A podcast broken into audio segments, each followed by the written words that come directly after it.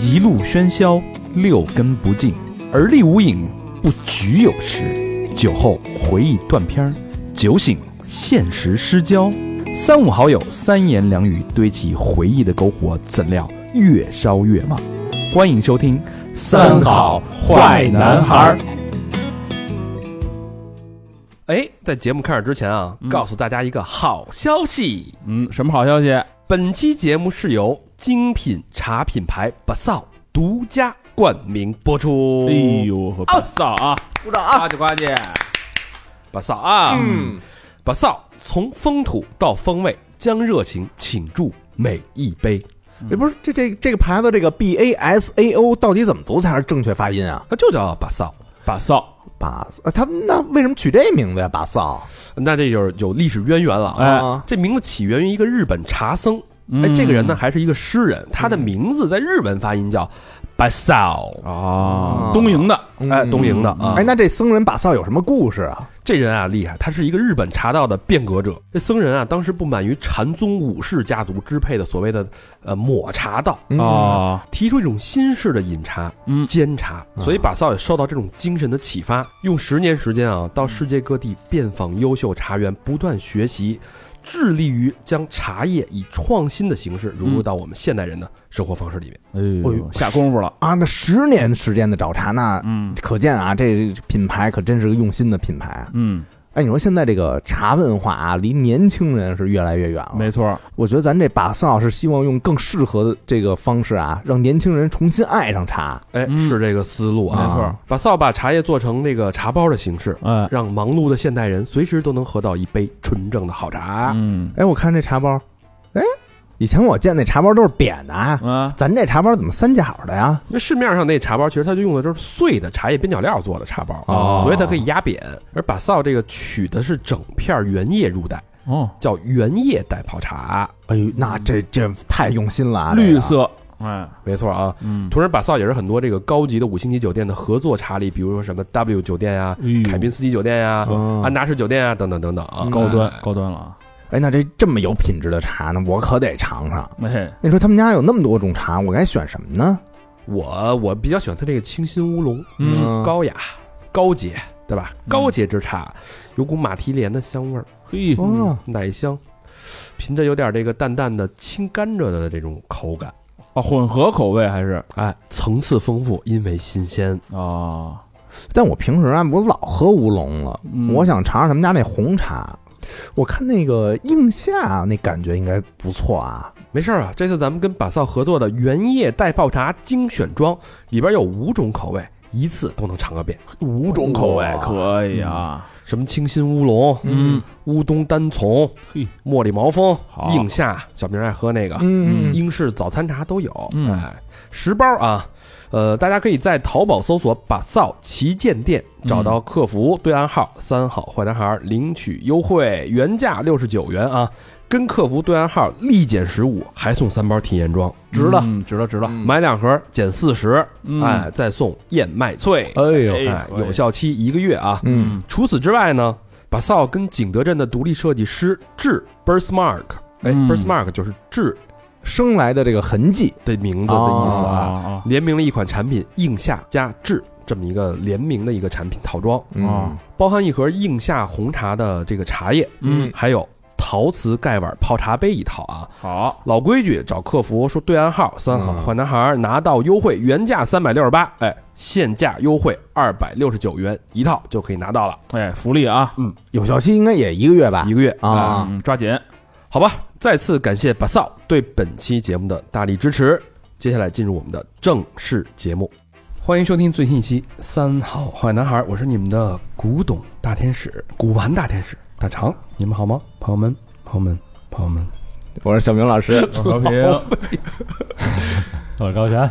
高兴啊！嗯，今天这期节目其实呃，这个领域其实我们一直都特别想聊，但是特别难聊，嗯，门槛比较高兜中羞涩呀，哎，对报不上人这块儿。动辄就是上亿、上千万砸盘的碎碗，这一下啊我们这个身家性命就没了的节目啊。嗯，古董这个领域，嗯，轻易的人啊，不敢碰，不敢染指，嗯是吧？像我们这个在这个播客界摸摸爬滚打这个数十载，嗯啊，嗯对，现在今日才终于啊嗯，得以窥见一丝吧，啊啊，人是混窑厂的，咱是混混 那个 异曲同工之妙，对对， 特别高兴啊！今天有请了到了我们这个真的可以跟大家聊聊这个古董这个行业里边、嗯行当里边的故事的两位朋友，嗯我们也特意去两位所在的这个单位哎啊呃做过这个拜访，看了一深看深入的研究，嗯别回头就一摊儿， 对吧？对，确实是这个有故事、有经历、嗯，有资本、啊然后有执照，你知道吗？合 法、合法合规啊，对对对合法经营。嗯那有请我们的第一位好朋友啊，我们的妖老师，妖老师跟大家打招呼。哎，大家好，我是妖俊池，北京行定文物商店主理人，我负责文物征集与鉴定工作。啊，你哎妖妖老还师是有点就紧这张。声儿哦，这这声音啊这个刚才是想哈喽是 吧？这一哈没哈出 来，也也像妖老师这种天天跟文物打交道的，人，嗯一般不说话，是哎因为他基本上就在眼神当中就跟文物已经对话了。人是什么主演？对你看着跟睡着了似的，嗯其实这个这 个其实就是打盹儿的，其实真睡着了啊，其实在跟文物交流。嗯 是，这个动辄一拿着就是几千年的这个时空，就是人家一眨眼间几千年就飞逝过去了。哎呦，这是吧是素老树啊，幻灯片儿就当时那个碗啊，什么瓶子是发生过什么故事，那幻灯片儿就脑袋就过了。嗯啊这皇上拿这个他是怎么尿的 尿，全看见了。这是无言的交流啊。嗯那我们第二位好朋友是我们的老唐，老唐跟大家打招呼。大家好，我是老唐，是北京行定文物商店的主理人之一。我主要负责行定文物商店的推广跟运营工作。哎，嗯，呃，姚老师跟老唐就特有意思啊，嗯一个是不善言谈，嗯姚老师嗯很内向。像就有点像我这个这个风格，嚯啊就是走走文文化路。人是主演，嗯你是打演，但是那个老唐呢，属于特别外向啊，嗯，他俩就是阴阳互补，一阴一阳，嗯对吧？互相协调，俩人这一这个搭档就特别好。嗯，啊是然后呢，这个文物行呃这个行定文物商店我们也去了，大家都不知道这行定是什么意思啊？嗯，简单介绍一下，嗯像我们这个文物圈儿，一般就行定就是简，就是概括的说就是邢窑跟定窑，嗯啊，这是中国陶瓷史上的最重要的两个里程碑式的窑厂，是对是这意思吧？啊对对对，是邢窑就是唐代嘛，唐代的邢啊窑，然后定窑就是宋代五大名窑之一。嗯所谓这个宋代邢窑就是邢台的邢台窑是啊吧？对邢台的它的分布就是邢台的临城、内丘，还有邢台这个顺德路一带。嗯，然后定窑呢，主要就是在这个曲阳。嗯，这一代嗯，行，这个咱们先嗯，不不往专业的太深的挖，咱慢慢聊啊，我嗯怕一下给大家打懵了啊。对，呃，之前啊，之前我看过一个电视连续剧，嗯，很多许许久了。呃，我非常喜欢一位演员叫李成儒老师，啊啊，啊大家都知道啊，他演过一个电视剧叫《沉浮古玩虫》，嗯，哦，嗯，就是他演一古玩虫，他是人虫系列，你还记得吗？记得啊对，有人潮房现虫在好几啊、种古玩虫啊、什么虫啊、车虫啊，对对对就这种系列，就是指着在各个行当里边就是如鱼得水、混饭吃的这么一系列小人物。嗯，他演这古玩虫，古玩虫有一个印象特别深，他这个李成儒老师呢，去一个农民家里，他淘换古董，嗯，呃，那那个年代，八十年代还经常有这个上山下乡啊，去农村啊，去淘一些这个当地老百姓不认为是古董的古董。然就后跟那个那个鬼吹灯那个胡八一他们不是也去嘛？啊去对陕西淘，对啊去对捡吧漏去，对，跟这一个思。意思。他看到一个瓷瓶儿，然后跟那人砍价说：“哎，你这瓷瓶儿我要了啊！”那个嗯那个农民这个老乡就说一千，当时那个年代八嗯八几年啊，然后李成儒说五百，嗯，农民不干。最后说了说了说说八百，然后您说哎呀太无奈了啊，那行吧，八百就八百，嗯，但你这确实给要贵了啊，嗯你这不值这个价，要不你搭给我点东西吧，嗯，你把那个破破灯台、油灯台搭给我。嗯，是他得搭一个，其实他要的是那个灯台，啊那个灯台回来其实是一个价值连城的一个古董。哦，他这不是能让人看出他的目的，是吧哎，拿对小碗卖猫那意思似的。啊，对，所以就通过你一个小心思可以看出嗯啊，玩古玩的这个人得多坏，你说这心眼儿， 那么多心眼 儿而且还啊！买这么大一包吧，贼就是贼啊，第二件事就是现在这个捡漏这个事儿，啊大家都知道北京有一个古玩市场叫潘家园儿，是，啊特别有名儿。我们嗯我们原来小时候也老去逛啊，对，嗯全国知名啊，嗯所以这期节目将给大家带来什么呢？第一啊，你在潘家园儿你能不能捡着漏儿？嗯，就是如何捡漏？作为咱们这个普通人，怎么能靠古玩？哎，是吧？就跟买理财似的，我买个、买个东西，我能赚点钱，是嗯吧？像唐老师经常去这个潘家园捡个破碗什么的，对吧？嗯捡点侧 漏，哎，这有没有可能？哎，第二呢，就是这个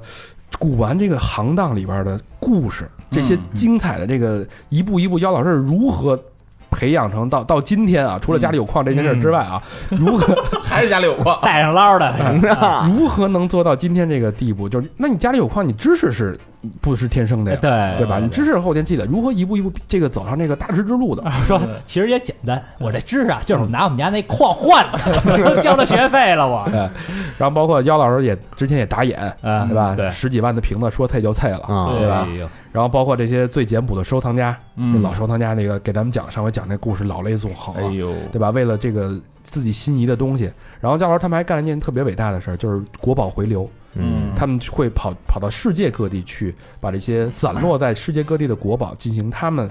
呃力所能及的范围之内去把他们给弄回来。就脸回来给敛回来啊！所以这是一个非常呃精彩的，而且内容非常丰富的一个三好人生节目。嗯我们跟古董对话。对，嗯，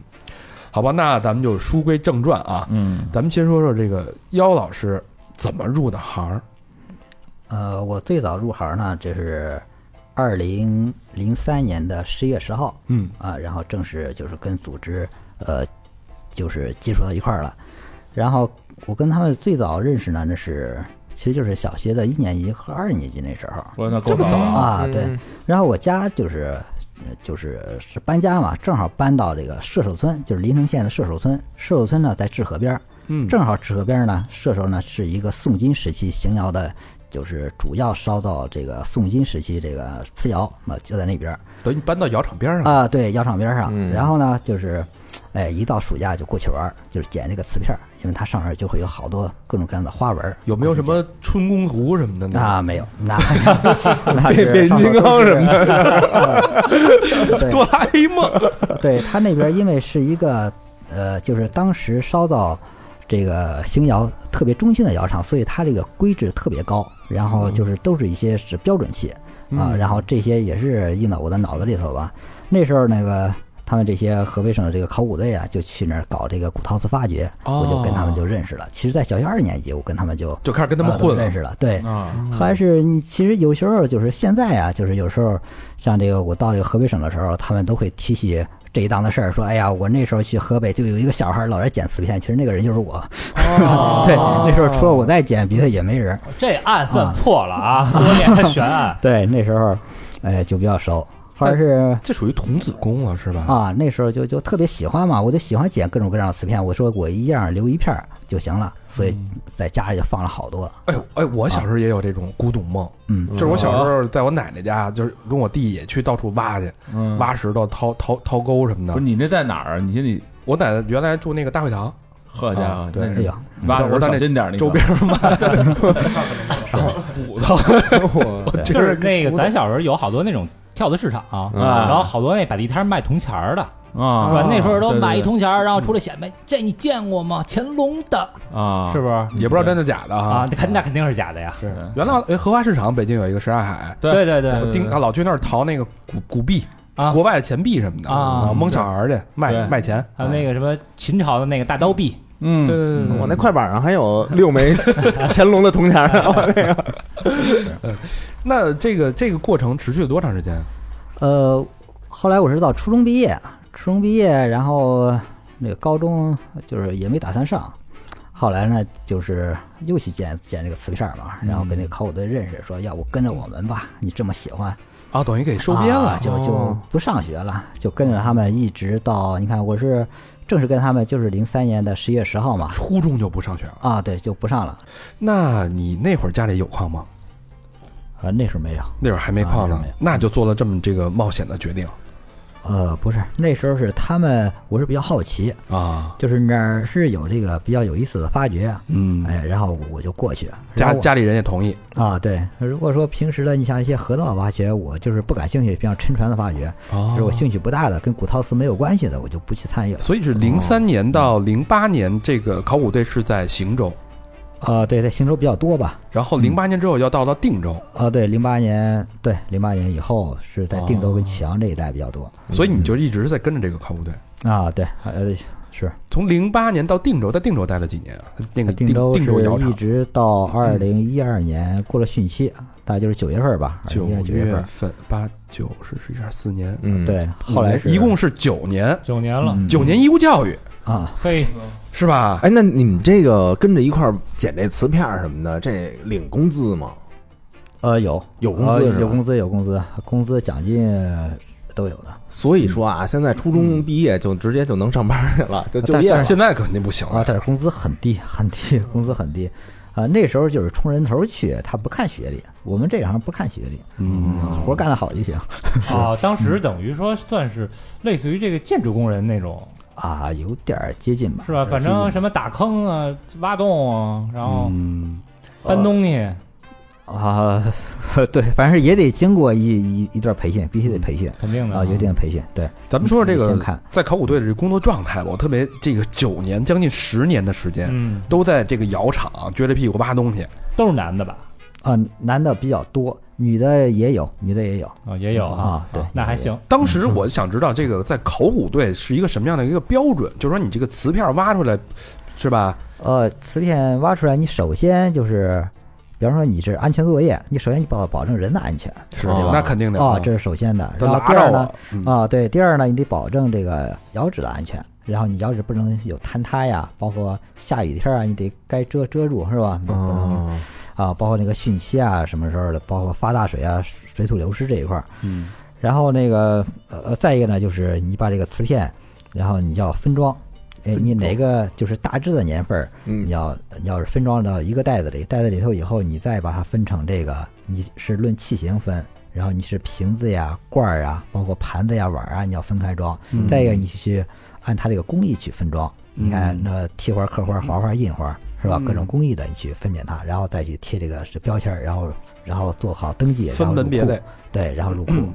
对，如果我们想看的时候呢，就得拿回家吧能。啊，对，就得就得可以拿一片儿，但是你上有编号，标签是不能撕的，然后你带回去，得打然后招第二呼，就是啊，必须得说一声，对哦，第二天早那上有没有还回那去种就是像像小明这种比较鸡贼的，他知道这值钱啊，这古董啊，这属于啊？我背一麻袋，我直接就就走了那。 那肯定不可能啊。那你可能就是就是偷梁换柱哎塞塞裤衩里吧，不是鸽子老因为小明老拿一保温杯，你知道吗？啊，啊我，顺着不出去，啪，保温杯塞满了这个瓷片就跑了。啊给漆了，给 但是我觉得啊，我认为啊，应该有这种现象， 嗯，但是这种事儿如果说是传出去啊，这证明就是你的职业道德出现问题了，就是你在这个圈儿里头就很难混了，就这个事儿传的很快的。啊，这属于是基本的职业操守投瓷片儿这啊，对，这这这个是一般不让。但是就是说，你既然有这个工作，你的库你随便进，你就可以随便可以可以随便看了，就是很很自由嘛，就没必要就是必须要把所有东西都拿回家啊，这东西就是你随时都能看，所以就没必要你非藏在自己家里看。啊，对对对，哎，那你就是你拿回家，你选的是什么瓷片儿？一般都呃，我一般选的都是就是，比方说这个窑厂出了一件儿特别特殊的嗯呃一件瓷片，比方说呃这么多年都没有见过，这是个孤品，也没有见过完整器。嗯然后再一个呢，它那个釉色呢跟那个周边这个发色都不太一样，说为什么会出现这种特殊的这种呃状态？然后我就把它带回家。因为我对这些东西很痴迷，就对这种特殊的瓷片我特别痴迷。你像有时嗯候从下了班回家，下班一般都到家都七八点钟吧，然后也哦都不吃饭，然后哎呀，甚至就有时候就就是回回到家以后就来不及上书桌，就趴床上，就把东西往床上一放，把衣服一脱，然后就跪着，抱着就半跪着，哎抱着瓷片儿就干嘛还得睡。脱衣裳啊？这 是对，如痴然后如醉， 对，然后就开始看，然后就就半咱跪一着手，看瓷片儿呗。这对你会把那瓷片儿贴在自己的身上吗？去感受它。会，但是啊真会啊！但是后来我不了，是有一次我贴在身上和睡着了，然后醒了以后忘了，我一起身的时候瓷片儿就就给随掉着了身子给掉地上，从那以后就是我就不不往被窝里头放了特心疼啊，是吧我就塞那个枕头底下，到现在我枕头底下也有瓷片儿，瓷片儿是离不开的。啊哎，，那你同事是不是也用这借口了？然后拿一瓷片儿回家，然后第二天没交上来，说嘿嘿好，呃不会不这会啊搁不会，身上了。呃，必须得交，必须得交。那你这个在你当这瓷借口都是你那个那会儿看碟片的借口。在瓷片里边能看出什么东西来？一般这个瓷片里头，你去，因为咱们去博物馆、院，包括书上，它都是个平面儿的，然后你看不到它那个胎呀、嗯或者是胎跟叶儿的这个结合处，然嗯后看不出来。那这个这属于都是技术层面的啊，哦像我们就就感觉看一个人就是如痴如醉的投入到这个世界里边，你当时让你真正发自内心的享受的是什么东西啊？我特别好奇，就是有人会对东西会痴狂， 嗯，呃，呃您说瓷片儿还是瓷片儿就啊就就在是瓷片你儿看瓷片儿的时候是瓷片不是碟片，主要主要就是一个求知欲啊，主要就是个求知欲。嗯，你比方说你看到一件儿这个呃，就是你从来没有见过的一种事物，而且你比方说瓷片，我见过好多了，因为在那个库里头很多瓷片，然后你本身也在这个发掘现场，你会见好多瓷片。突然见到一个跟你普通认知你非常熟悉的东西，里头有一个跟你认知不同的一件东西，啊哎呀，你会特别兴奋，说哎呀，是不是要改写历史了？哦对，就就我看那个国家宝藏，就是他们会用这个，呃，因为那个土层每一层它代表的年份是不一样的。嗯，你越因为它那窑厂都是先废弃了之后兵荒马乱，然后又过了几几百年之后，新的窑厂还在这个基础上又建了一层，然后他们把那个废的窑片就扔在那上面，就一层一层跟那三明治似的叠加。哎对对对，所以可以是通过土层去判断年代，就是它可以用这个实际考古过程中去印证，就是之前的发现这个出土的年份是错的，啊对实际年份应该是什么什么年啊，份。对对对，因为那个邢窑它就分那个澡堂、盛堂，然后中堂跟那个是晚堂嘛。哦嗯然后它这个就是界限，你比方说就是澡堂就是哎，然后公元六百一十八年到六百二十六年玄武门之变，嗯然后那个盛唐呢就是玄武玄武门之变以后，然后经过这个贞观之治啊，然后七百五十中唐呢就是七百五十五年到呃八百七十八年叫黄巢起义，然后、哦对，然后黄巢起义结束以后呢，然后就到这个九百零七年就是。到五代时期了，嗯哦然后它每一次这个历史的节点，它烧到的瓷器都是有不同的，都能然后看出区别来对，如果说你从这个窑址发掘，你去看它这个地层，然后你就会发现它跟这个年份是对得上的。啊嗯对，国家一乱的话，它那个整个工业它是要急剧下降的。哦，就是是等于就是陶瓷就没有那么精美了。哎，对，它是它就是有一个断层嘛，嗯那时候就没有时间去制作一些精美的这些工艺品了啊。这个感觉是感觉是有点像是一个从瓷片的角度亲手去抚摸历史的这种感觉。嗯，就是啊，对，啊，然后那个对这个瓷片呢，就是你当你看到一块瓷片，你是跟当时的历史你是吻合的，嗯就是完全重合的那啊。那时候我就老跟朋友说，我说怎么说这个瓷器的密度就是国家的密度，当国家有耐心特别瓷实的时候，这个瓷器的密度就特别密实。当你发现瓷器的胎特别康的时候，那时候国家是非常动摇的。哦哎呦从哪儿能看出来呢？这句话好啊，啊，这句话绝对是这个有阴散、有洞察的一句话。嗯，那这个你看啊，我觉得这嗯个九年义务教育啊，这个咱们咱们在那个学学课本的时候，这个姚老师其实是在窑厂里边度过的，嗯包括从邢窑最后到定窑，定窑是宋朝，宋朝的窑厂，嗯然后这将近十年的时间，我觉得最大的区别就是啊，姚老师看这东西都是真的，嗯啊，你看啊，没他错在这个窑厂，他挖掘的每一块儿，他没有假的，没人往这往那里边添假去。这他妈过去也不会往那个这掺假呀，那啊对，啊跟咱们的差别就是咱们看的都是假的，潘家园货，对咱就没见过真的，对，所以就是咱们就是没法儿这个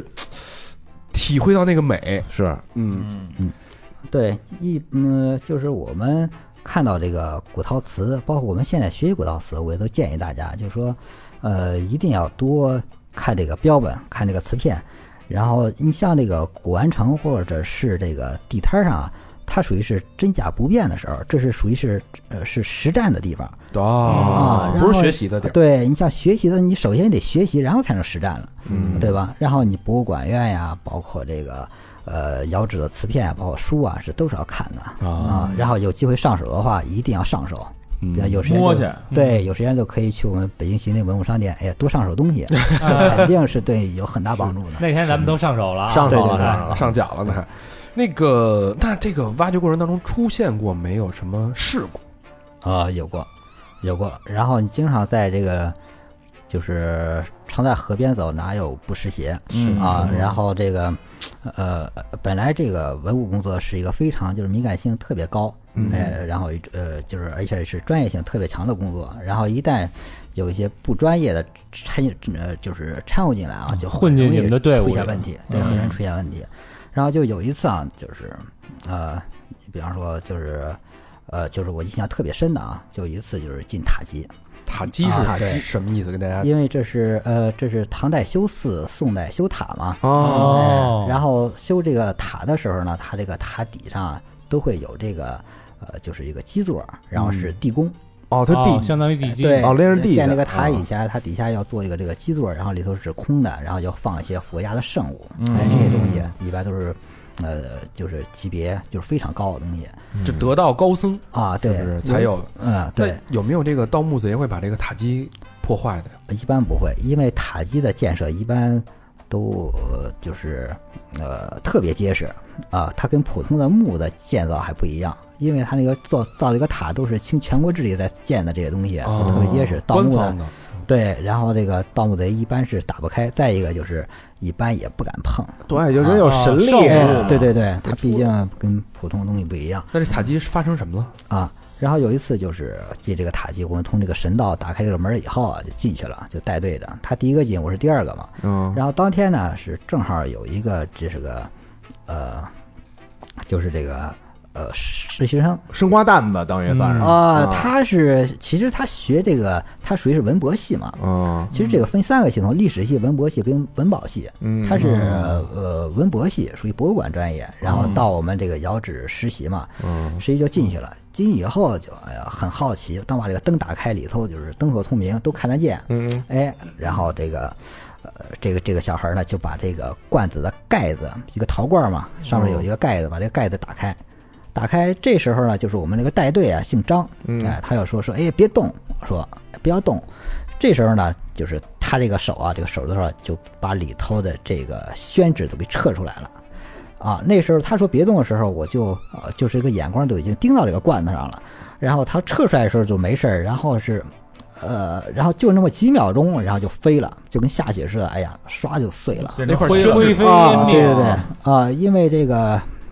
呃呃，就是只不过八百，捐不过一千嘛。像这些，呃，捐就是够了一千年，然后就就完全都是一点力度都没有了，必须得需要这个专业人员去保护它了。哦啊，当他这个手去拿，这其实是一种非常不专业的一种就跟行灰为儿似的。啊。对对对，哎呦，我操，那这他要不要负责任？这都是国家的文物，啊，对，那他按理说他是需要负负责任，但是这都化成灰了，然后就就很难考证这个事儿了。你 就说直接，那你你后半辈子你就跟跟塔基里待着得了，啊对就，啊可不。深埋呃然后，如果说这个这个事儿如果报到他学校，这肯定是要呃就是入档案的，这是个污点，是要跟他一辈子的这个事儿哦啊。你这实习就完了，你把啊这国家文物给毁了啊，对，嗯所以这个实习生，你包括还有一个事儿就是，你比方说我们遥指发掘也也有好多实习生，嗯然后像南方就有一个这个这个这个学生，然后也是呃也是他好像是本科，本科毕业以后说要找一个地方实习，嗯因为他对这个邢窑呃特别是感兴趣，特别着迷，然后他就要去这个窑址发掘。嗯但是呢，他是参与到窑址以后，他肯定是跟他想象的是不一样的，因为这个窑址很苦的，你光在电视上看着哦，挺简单的，其实那外头都是风吹日晒的这这种。哎呀，好像是也有点心不在焉，再一个是专业上也不够，然后这哦发掘的时候就是老犯错误，都犯什么错啊？他就呃，犯错误，你比方说，啊，就就就就入场的时候，你的这个这个穿这个鞋呀、你不看着这个这些窑址，或者你不做一些处理，你的鞋是吧？你就踩到这个瓷片上就会呃踩两截儿。哦凡是他过的地方都叮了当当对的，，哎对，啊或者是你搞这发掘的时候，你几个年份的瓷片都混一起了，这对这个考古工业后来这个分拣是非常麻烦的。嗯啊，然后这这这，呃然后这个这个有时候这个我们这个组长啊，就会在后边盯着他。有有一天啊，是说了几天了，你老是改不过来，还是犯那个就是这毛病，低级然后错就误，在屁股后边踹了一脚对，啊，哦就是象征性的啊，也不是说那啊，么大没力没往狠了穿。啊，对，没卯足象了征性就。的啊。哎呀，然后这个小孩啊，这因为也是从大城市来的嘛，哎，男孩儿女孩儿啊？男孩儿，男孩儿，啊，哎呀，心里就过不去了嗯。哎呀，晚上饭也吃不下去。然后因为我也是带队的之一嘛委，屈然后我就跟他就是就是就是做思想工作，哎，做思想工作，赶紧跟他说说，这个没事儿，我们也是挨踹踹过来的，是吧？嗯都一样，哎呀，别别是别往心里去。然后我一看到晚上睡觉啊，哎呀，还闷闷哭呢，哎呀，我这个也没法弄，就把队长叫过你也来不跟他能让说被窝里安慰去。啊，又是又 那不能，又是道歉。哎，第二天呢，这个小孩呢就给家里就是打电话，嗯家里呢就立马开车就过来了，摇人儿摇了，人儿啊，啊对啊来了以后开两个好车，哎，车还挺好。嗯然后他父亲呢是这个他们省里的文物局的副局长哦啊，他们都是其实他们都是子弟兵嘛，属于他父亲也是从窑址出来的。他这个小孩呢也特别崇拜他父亲。啊，他父亲也是从一线这样哎一点一点扫出来哎对的，对对，所以这个小孩呢也是特别努力，一旦做不好，心里啊他的落差会很大啊，可不嘛。嗯哎呀，他他父亲又来了，说说那你去，你上这么多年学是吧？呃，那你去窑址发掘我看看。哎呀，小孩一上手发掘没五分钟，他父亲说：“嗨，我都想踹你， 说还是不灵。嗯活儿确实不行啊。对对对，哎，那我我我有问题啊，就是他踩碎的这些窑片儿啊，啊，就这一个碎片儿能值多少钱？这个老唐有发言权，老唐嗯天天逛逛那个，不是不是逛窑子，不是 逛逛我家园儿的，逛古玩市场啊。嗯，这大概现在的窑片儿，就是那天我们去那个你们那儿看那个，给我拿那片儿，就是这一片对，好儿多碎片儿一几万块钱，一几摸好块几钱，千怎么好几可万能的呢？嗯，凭什么那么多钱？啊对对对，有一些特殊的，有一些特殊的确实是很值钱，就是因为特别少见。当然，一般的窑片呢，你你在这市场淘可能几百块钱，哦普通的几百块钱。然后呢，稍微比如说像邢窑、定窑的正窑口的，可正能窑口啊，对正窑口的上千。一会儿咱们再说说什么叫正窑口。哦，然后呢，像一些邢窑、定窑的特殊的品种，可能就好几万，那些可能就无价了，因为在这个市场上可能就能看见那么几片儿。嗯人家就是说说说什么价是什么价了，你喜欢你就去买吧。哦嗯，对，就是这么一个概念。所以那小伙子有可能踩碎，就是可能性啊，咱不是说他踩，嗯就是他因为必须得有规矩嘛。是你没有规矩，你万一找一个什么正窑口的，你给踩碎了，完了，那不就是就是几万块钱就没了吗？啊，挨一下踹，估计往前迈了一步，又踩碎两片儿，以及我不干了，我一 跺脚，又两片儿。对，两片儿啊，这么 来的。现在有有有人专门收集瓷片，有的把这个瓷片这个进行加工，变成这种吊坠儿、首饰、戒指什么的，那种稍微做做一些创意，可能就是大几千、上万， 嗯就是很普通的一些瓷，在我们看来很普通的一些瓷片，嗯但是说还是很多人追捧的，很多人喜欢的。老物件嘛，毕竟对嗯对，嗯从零三年到一二年，姚老师是一直在窑厂上干过来的，嗯就是每天是如痴如醉的摸呀、扫啊、回家研究啊。嗯，呃，按理说啊，嗯这个属于童子功基本功非常扎实，对，天天在一线。那会不会这个经过这么多年的学习，自己也想，哎，我什么时候我这我这干了这么多年，我这心里有底了。你别的不敢说是吧？书法字画，你邢窑定窑这两块这陶片，嗯我肯定瓷器我肯定是大拿了。有没有膨胀的时候啊，其实刚进窑厂没多长时间就膨胀了啊？这 么 那时候啊，那是第一次，就是上了很大的当，这是怎么回事啊？打眼了？啊，对，什么时候？打眼啊？呃，就是我进了这个，呃，进这个窑址以后啊，就是看到那个库里头好多标本，感觉自己你看啊，发掘我参与了，然后窑址呃窑呃就是库里头的这些所有的瓷片我也都是摸过了，也嗯都见过了，按理说应该都懂了吧？嗯，啊，然后那时候就觉得，哎呀，书也没少看，哎，然后那时候就想，嗨，打不就是拿了，我现在啊，不就是邢窑嘛，是吧？就这点东西嘛，是吧？就就就这点东西啊，行了，啊，然后那时候就没往市场上走过，啊，然后那个就是有些这个也认识一些这个做这个就是这个古玩贩陶子瓷，哎，对，古陶瓷这方生意的这些人儿，嗯然后一些便宜的呢，我也收点儿，是吧？就是六百的、八九百的，然后哦公司能承受的一些东西，哎，然后收点儿。其实老在窑址看见很高档的瓷片，谁不想有点好的呀？啊，嗯也别老说那建国以后的了，六百八百的，建国以后 这有什么收的呀？这 啊，后来这个这个有一天呢，他就跟我打电话说，有两件非常好的东西哟，啊，两个直壶，说你能不能拿直壶啊？对，就是邢窑的直壶，嗯特别典型的就是一种器型，就是唐代弯系短流的，然弯后哎这个系短流对，然后这现在值多少钱？钱？现在这个东西一个怎么也得过百吧，每个啊一百块，最低了，百呃万，过百万，过百万、哦最少了一。百块不给你，对，还是建国后的。当时两个呢，这是跟我说十八万，然后我说这对我来说也天价了，我说能不能就是便宜点儿？哎，便宜点儿我去看看。然后他说呢，说这个便宜估计也便宜不了太多，因为东西确实很好。十七万九哎吧，，嗯然后然后我说那这样，我先准备钱吧，哎，准备钱，然后过去看。你还没看呢，就先提溜啊，着钱去对，，因为你你看了以后，你万一没呢钱再去找钱找钱，然后哦你东西很快就转瞬即逝嘛，然后就没明了。然后就拿着钱你过去，然后你不喜欢可以不买嘛，嗯这么个事儿钱被人抢了，啊。后来就跟我父亲嗯说这事儿，父亲说：“哎呀，既然很好是吧，那就呃取点钱啊，就就过去拿。”那会儿家里不是煤矿吗？啊，父亲说的很轻松，但是当时他拿光拿存折儿拿了五六张吧，五六个啊存折儿，然后啊令一令张卡一尊这个也够心大的吧？啊，对，硬凑的。然后我父亲对我一直很很有信心啊，啊，我然后儿子行了是啊 吧？所以眼睛别眨巴了， 行摇啊，这个行摇嘛是吧？是行，那年是呃我过生日，就是给哦我买辆车，花两万块钱买二手车，哦有桑塔纳白桑塔纳，然后就开上车，拿着钱现金，哎，然后呃就过去了。那那地方在散晃，哎，然后那个中间人也在那儿呢，然后我就找那个地儿，过去以后就就一看啊，就有七八个人，其实连男带女的吧，在一个家户里头嘛，说是一个农民，哎，然后他手里的，一看七八个人，嗯，然后当时呢，就有两个年轻的，就是人高马壮的啊，就这种，然后就说我去门口守着，我看看别让人进来，我们交易的时候别有人进来，我去把风。感哎呀觉有点不妙啊。对他是别让人走出去吧？，啊，对，其实那时候想着哦，没多想，后来一看东西，那反正小黑屋嘛，也不开灯，你说拿出一看，人家也不让，说别别别，是吧？这东西不能见光，只能在屋里，你别赶上那宣纸嗯了，啊，你不要的话，别让别人给惦记，是吧？你看你不黑我们，我还怕你黑我呢，是吧？哦啊，就是这个，哎，后来这个这个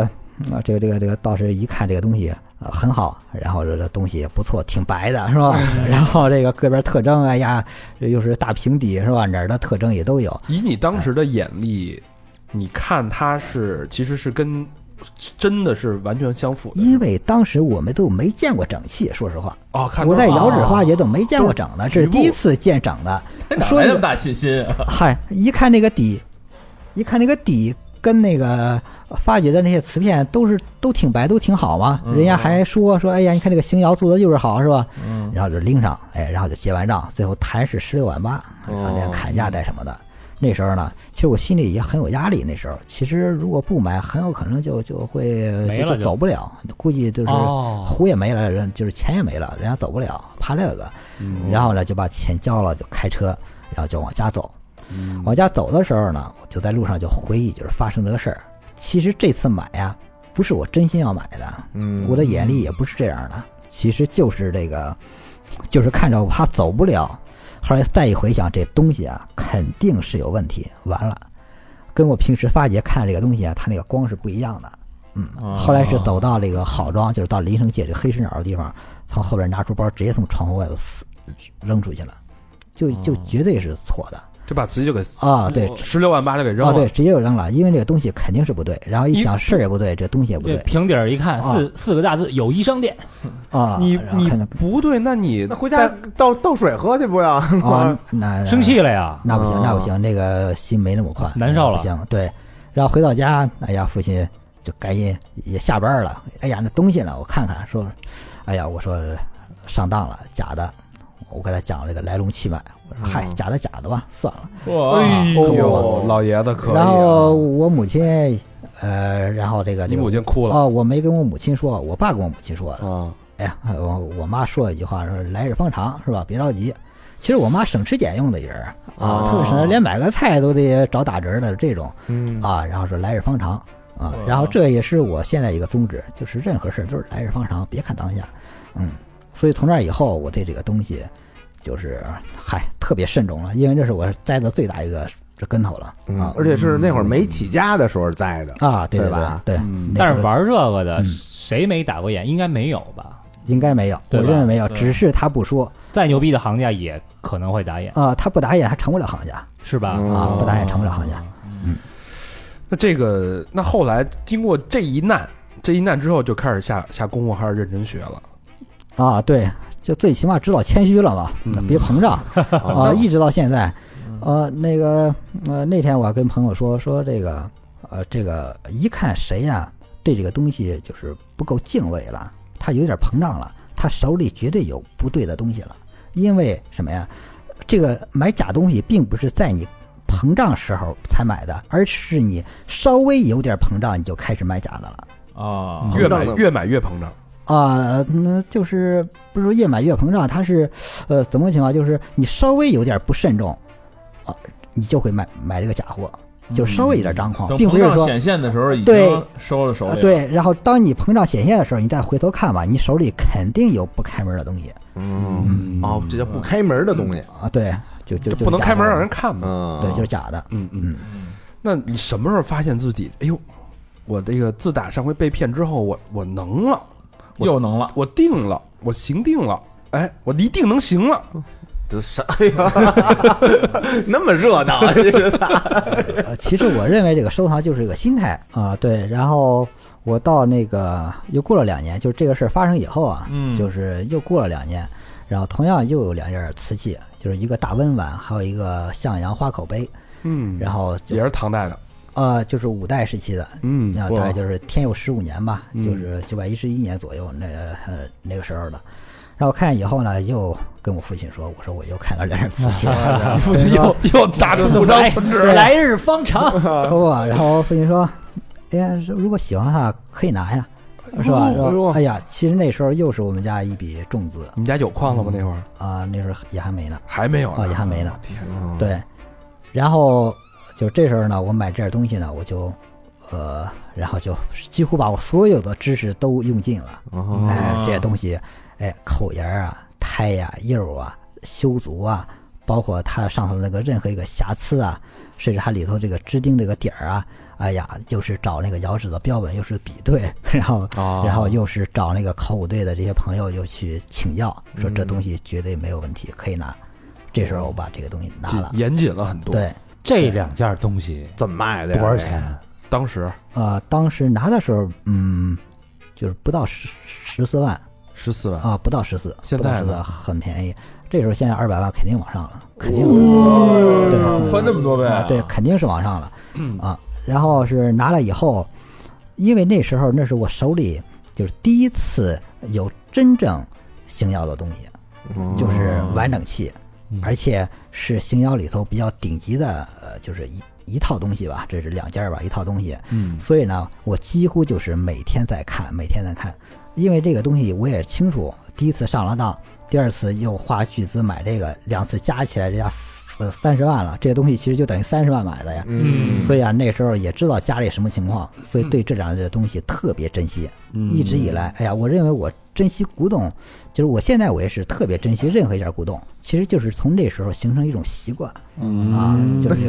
啊现在这这两件宝贝跟哪儿存着呢？啊，在银行呢，在银啊，行。在在在银行嗯啊哎，，我觉得姚老师这个能练成现在这双眼啊，嗯跟父母的支持分不开。嗯确实是。嗯父母真的，哎呦，太好我操！了。要要我要这十六万，那个那个年代，对十六万，两万块钱买辆车，十六万，我我爸不给我打死我，这要但分啊，谁给一句？你看你这，我们这辛苦攒十年，这完了，完了，你这嗯心心得态压力得是多大吧呀？自己回自己回打击了，直接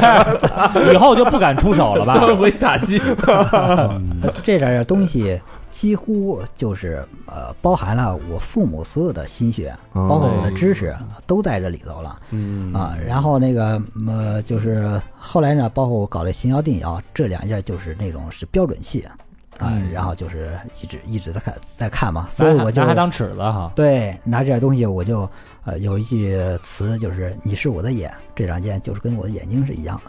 的。哦，啊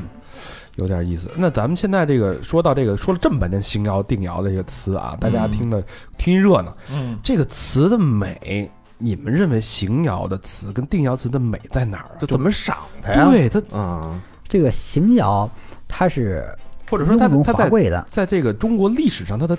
地位，嗯，嗯，哦，邢窑它在这个呃历史上地位是特别高的，它第一次就是把这个呃青瓷，然后里头的铁然后就是全部提炼出来，然后剩下的就是几乎一点矿物质，其他的这这个金属矿物质没有了，它才能形成这种白呢。啊，就是它是减法，啊就是把里头所有的元素提炼完，它才能成为是纯白的。技术上是非常高超啊，的，对对对，那是当时最高科技的产物嘛。嗯高科技，啊高科技，啊高科技，就有点有点像现在的无人驾驶，当时的就是这个瓷器，嗯把铁给提炼出来了，你想想，啊，嗯全都是沉淀，呃呃，就是淘洗过程中把这个铁一直在沉淀沉淀，沉淀完以后要上头的这些瓷土，嗯哎，然后用这些瓷土做出的瓷器是它它的白色的铁含量得降到百分之一以下，才有可能烧出白瓷，嗯哦才有可能烧出白瓷对。所以邢窑的出现呢，改变了这个青瓷一统天下的一个局面。小白瓷出来哦还了，有这么一个历史地位，嗯那邢窑之美在哪儿呢？新窑是就是它跟那个呃大大家都知道唐代以胖为美嘛，啊，嗯对，是是吧？是唐代啊胖为美，它当时它这个瓷器呢也是特别的，就是呃呃就是丰满丰裕，啊哎，丰裕特别好，对，丰裕特别好。然后呢，我们知道这个唐代这个邢窑这个特点呢，它可以用一首诗来这个哟，呃，这个这个形容啊，姚老师要飞一哦流直下三千尺，疑是银河落九天嘛。哎，你看这个邢窑这个翰林罐儿，它就是纯白的，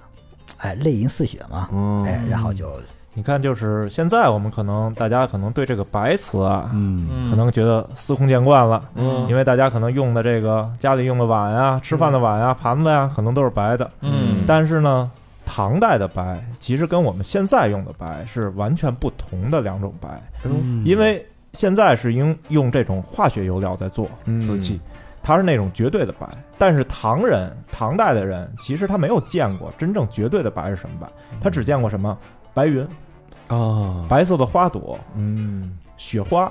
哦这种，其实这种白其实都是自然的白，而不是那种哦跟这油漆白不是一事儿啊，对，不是绝对的白，没有添加任何的化学的元素。他没见过这嗯什么 A 四纸那种白纯色，对他没见，他没见过，所以嗯邢窑的真正的美是它的自然的美，它的釉嗯色，包括它上头的很多工艺线条，欣赏的是它的自然。嗯古人是其实是特别崇尚于自然，嗯他把一件器物做的越接近于自然，越是最高级的。嗯，哦对，其实是这种嗯感觉。放大自然也没什么违和感，感觉，对啊，嗯，我说那天看的时候，怎么觉得那么舒服呢？这色儿啊，嗯特润的感觉是吧对，它一定是让对你对对心情愉悦的。你看一件好的东西，一定是甭管你懂与不懂，当你看到它的时候，首先是让你心情平静且愉悦的，没错，嗯对吧？没错是那没种错感觉。嗯。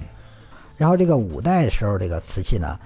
就是它是跟这个邢窑定窑它是个承上启下的关系。这时候嗯阐述的瓷器特别的浪漫。嗯这浪漫它体现在什么什么地方？呃，比方说我们说一个故事呢，就是嗯吴越王，呃，钱六，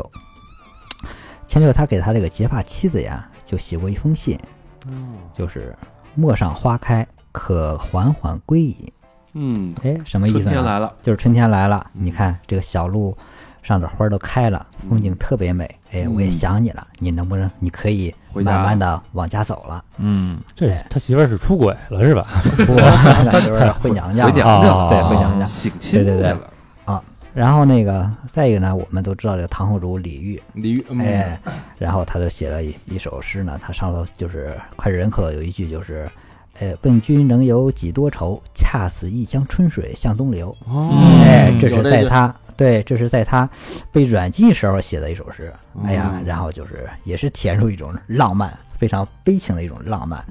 嗯，然后在五代时期呢，他这个瓷器呢，就是跟他这个人文风格其实都是相对应的。嗯，哎，然后他做这个瓷器呢，就是，呃，比唐代呢要更加的轻巧一些，但是比宋代的还要素雅，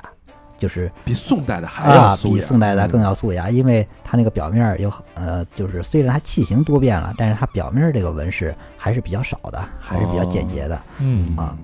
然后到宋代呢，它这个宋代就是定窑了，呃，宋代就是定窑，对，定窑就崛起了。崛起以后呢，它这个上边这种装饰性就特别多，因为它要弥补胎的呃缺陷。它这个缺陷胎的淘洗就是不如这个唐或者五代时期，就是不如那么经典，嗯哦哎，因为它那个特别费时费工啊、嗯当时它这个定窑需求量也比较大，然后呢，它就把这个、呃、瓷器呢就简单淘洗一下，然后呢上面就有了这个刻花、哦剔花、划花、印花这种工艺。然后等于呢是这个就是头发少的，然后说你别注意我头发了，所以就戴一帽子，嗯哎，是啊吧？掩盖一下。对，对，其实就跟我们现在比较熟悉的这个嗯明清瓷器一个道理，就是因为这个，比如清朝的皇帝雍正啊、乾隆啊，都比较喜欢宋瓷，嗯，他们也在收藏宋瓷，他们甚至也会命这个自己的这个官方的窑厂去烧制模仿于宋仿宋的这种瓷器。哦，但是呢，烧烧出来之后一看，从气韵、从这种自然的感觉来说，无法达到宋瓷的那种高的境界。有点东施效颦那劲儿，对，那怎么办呢？那我们好在上头绘画青花、嗯五彩、嗯粉彩等等的这些装饰，包括法梁彩，来吸通过这些方式去吸引别人的眼球，来把这个韵味的不足弥补一下。就啊褶热热呗呗，对，折折，对啊越来越褶，对，嗯，所以就是这么一个道理。就所以为什么说这个收藏圈里公认瓷器收藏嗯，最高境界就是宋瓷，啊宋词，因为这个唐代的瓷器呢，大家可能接触的相对来说还是少一些，嗯因为历史可能更久远一些。但是宋瓷呢，大家比较多见，比如说北京故宫，甚至这个台北故宫都能看到很多的这个宋瓷，所以这个认为是最高境界的瓷器之美。嗯嗯，能跟大家聊聊那个上回说那个说那个童子骑鹅的那个故事吧？啊，那个就是有一次我们就是在一个拍卖会上见到一个童子七鹅的一个小壶，这是朋友告诉我的，说有一件这个定窑，哎呀特别精美，感兴趣了，哎呀说特这别这精应美该是一个燕滴，对吧？一个燕滴，啊呃对，然后说特别精美，特别精美，等会儿燕燕滴滴是是给大家干嘛解释的一呀下？砚滴就是呃就是一种文房，就是往这个砚台上注水的加水的一种呃一种器哦，物。磨墨的时候往里倒水，哎哦，对，一种文房的一种对哦啊器具，，人不能直接拿盆泼往那墨那上，那可不能，嗯呃就是用这个砚滴嘛，慢慢的往哦上滴水，润然后研磨，哎嗯对嗯，呃那个研磨做，童子骑鹅，童子就是小男孩儿是吧？骑啊对个小男孩骑个大骑鹅着是一个吧哦大鹅嗯，对对对。然后当把这个图片发过来的时候呢，然后虽然你没上手，但是从图片看，我说这个东西肯定是动过手，是修过的。啊哦哎，因为第一呢，这个呃起拍价过于便宜，多少钱啊哎？多，少十万块钱，十万万起。啊然后再一个呢，看这个呃头呢，确实是跟这个童子的这个开脸儿啊有点不搭。童童子的开脸儿是晚唐五代时期的童子，啊哦它每个时期都有它自己的特征。嗯但是这个鹅颈呢，它就是北宋时期的等于修，等于把唐朝的鹅给修成宋朝的鹅了。啊，这是为什么？呃，对，它是因为它这个呃拍卖会可以，我们可以看它那个名称，就是北宋定窑童子骑鹅之壶，呃，嗯童子骑鹅燕低。然后它首先它断代是北宋，嗯呃第二呢，它又说这是定窑，呃，因为定窑是从北宋才开始这个发扬，呃，啊就就是是，才开始有的，哎，对对对，才开始做这种比较繁缛的器物的。嗯，哎，然后呢，所以它这个断代是完全错误了。哎，然后那个，那、再一个呢，就是呃，我们看到它这个额头呢是这个根据哪个修啊？根据这个呃河北崇礼出土了一个童子七个这个燕皮修的，那个是北宋或者是辽这嗯个一件器物。然后，但是呃，这个这个北宋呢，它是这个呃这个这个呃呃都崇尚这个羲之爱鹅，羲之羲王之王哎羲之，之，啊对，羲之爱鹅。所以像这个王羲之写的这个字上啊，就有这个鹅头点，就非常著名，是吧？他就是根据小时候观察这个鹅，哎，然后是得得来的。然后这个呃，宋代人呢都比较崇尚这个王羲之，所以呢就让这个文房上头体现出这个鹅来嗯哦啊。然后，但是唐代呢，它是骑鸭子的，嗯它是鸭鸭通甲。哎，它是谐音是这个一甲、二甲、三甲，夹子、鸭子、哦夹哦子，哎对，嗯就是这个考试高中那个哎，对，状元，呃，状元、榜眼、探花是这哦么嗯，个意思啊。哦呃所以他这个呃，把这个东西断代断错误以后，他就奔着这个宋代的完整器去做修复，它肯定是错误的。那等于它应该是唐末邢窑，哎，对，如果这些东西它刚开始断代，如果断代正确的话，如果说哦，我这是晚唐的邢窑，哎哦，然后他在做修复的时候，他肯定要奔着唐代这种器物去这做。修成一鸭子了，被鸭子脸修就应该对哎了，对，他从这个根本上，那他就错错。所以唐宋的这妖儿区区别这还是厉害挺明显的。哎，对，它每个时期都有它每个时期的这个崇尚的特征东西嗯啊，对，嗯各种特征。彪老师在在这个鸭子鹅这块已经拿捏清楚了啊，嗯嗯鸡鸭鹅就差嗯所以，所以像他们这些学者来说呢，把姚老师称为学者啊，嗯就是他们其实真正就是早已度过了这个辨真假的这个时期了、哦阶段了嗯。其实辨真假对于他们来说不难，因为每个朝代其实真与假它出一定出不了这个圈子，这嗯个器型它出不了这个圈子。明白？然后呢，但是呢，他其实他们真正研究了十几年，接近二十年的过程中，他们真正研究的其实就是把这件器物的断代要断准确，嗯咬口要分辨清楚。嗯啊哦如果断代不准确的话，就很有可能出现这种张冠李戴的、嗯嗯张冠李戴的现这个明白现象出现。对嗯嗯就大家通过这个鹅跟这个鸭子这个区别啊，就可以看到这个姚老师这功力已嗯，经练就出来了。就是家禽这一块啊，你说吧，憋住了，啊就差一类了吧，就差那一 类了。练就回来，咱们就说回来，这个有这个能力就可得回为回流得做点贡献呀。哎没错嗯是吧咱们这个国家那么多宝物，是是不吧？力是？气，呃，就说到这个明清词回流这个事儿，哎，最早时候姚老师是做明清词，在北京是做对明清词的，是吧？对我到北京，然后这个做这个海外文物回流俱乐部，主要就是以明清为主，因为量大嘛。嗯哎然后就是几乎是取之不尽，用之不竭那么多啊，就是跑量嘛。然后啊主要是在北京跑量。当时像这会个不会觉得屈才了？我呃我这行啊定摇的，我你让我弄这是个啊，那我时候啊这我这这么多年时间搭进去了那是，好几十万我扔进去了。鸭子鹅也分清了啊，啊，是第一是这个邢窑定窑跑不起量，然后是再一个呢，我只要是收到邢窑定窑，基本上是舍不得出，因为这些属于是藏品。啊，哎，我把这个明清瓷作为一种商品来看。这个当做生意，哎，对对对，对，因为那会儿去国外的话，你去跟这个国外的收藏家去谈唐宋瓷器，其实我们知道是非常困难的，嗯但是明清瓷器是很容易的，就是在外国收藏家的眼里，明清瓷器就是商品。嗯大概是一个什么样的量呢？就是比如说我们去荷兰，去人家仓库里，嗯这个都是那种木箱子，嗯，没有从来没有开过箱。从什么时候开始呢？康熙那会儿，康熙年间就外销出去出口创汇的东西，哦到到人国外就一到现在为止就没开过箱。哦嗯然后人家用那种叉车一箱一箱的给你再拉回来。你们中国人不是喜欢吗？喜欢收藏吗？嗯再给你拉回来。但是你一跟人说唐宋瓷器，人家就得问你，你懂吗？然后这块儿这是我真正的收藏，但是这个明清瓷器我可以随便出让给嗯你，就是哦大概就是这么一个概念。这以后再问你懂吗？我说这懂， 北宋弄鹅的，对吧？唐朝鸭子，那那是不是可以这么理解？就是现在的唐宋呃明清瓷器，绝大多数都是当时作为商品出口，就嗯没有什么收藏价值。呃，市场上大概九成以，据我据我观察，九成以上可能都是这种外销瓷。啊，真正的这种明清瓷器外销瓷的这个明清瓷器收藏的灰色地带在哪儿？在哪儿？就是说，因为过去老外这个收藏这个出口的这些瓷器，老外也希望在这个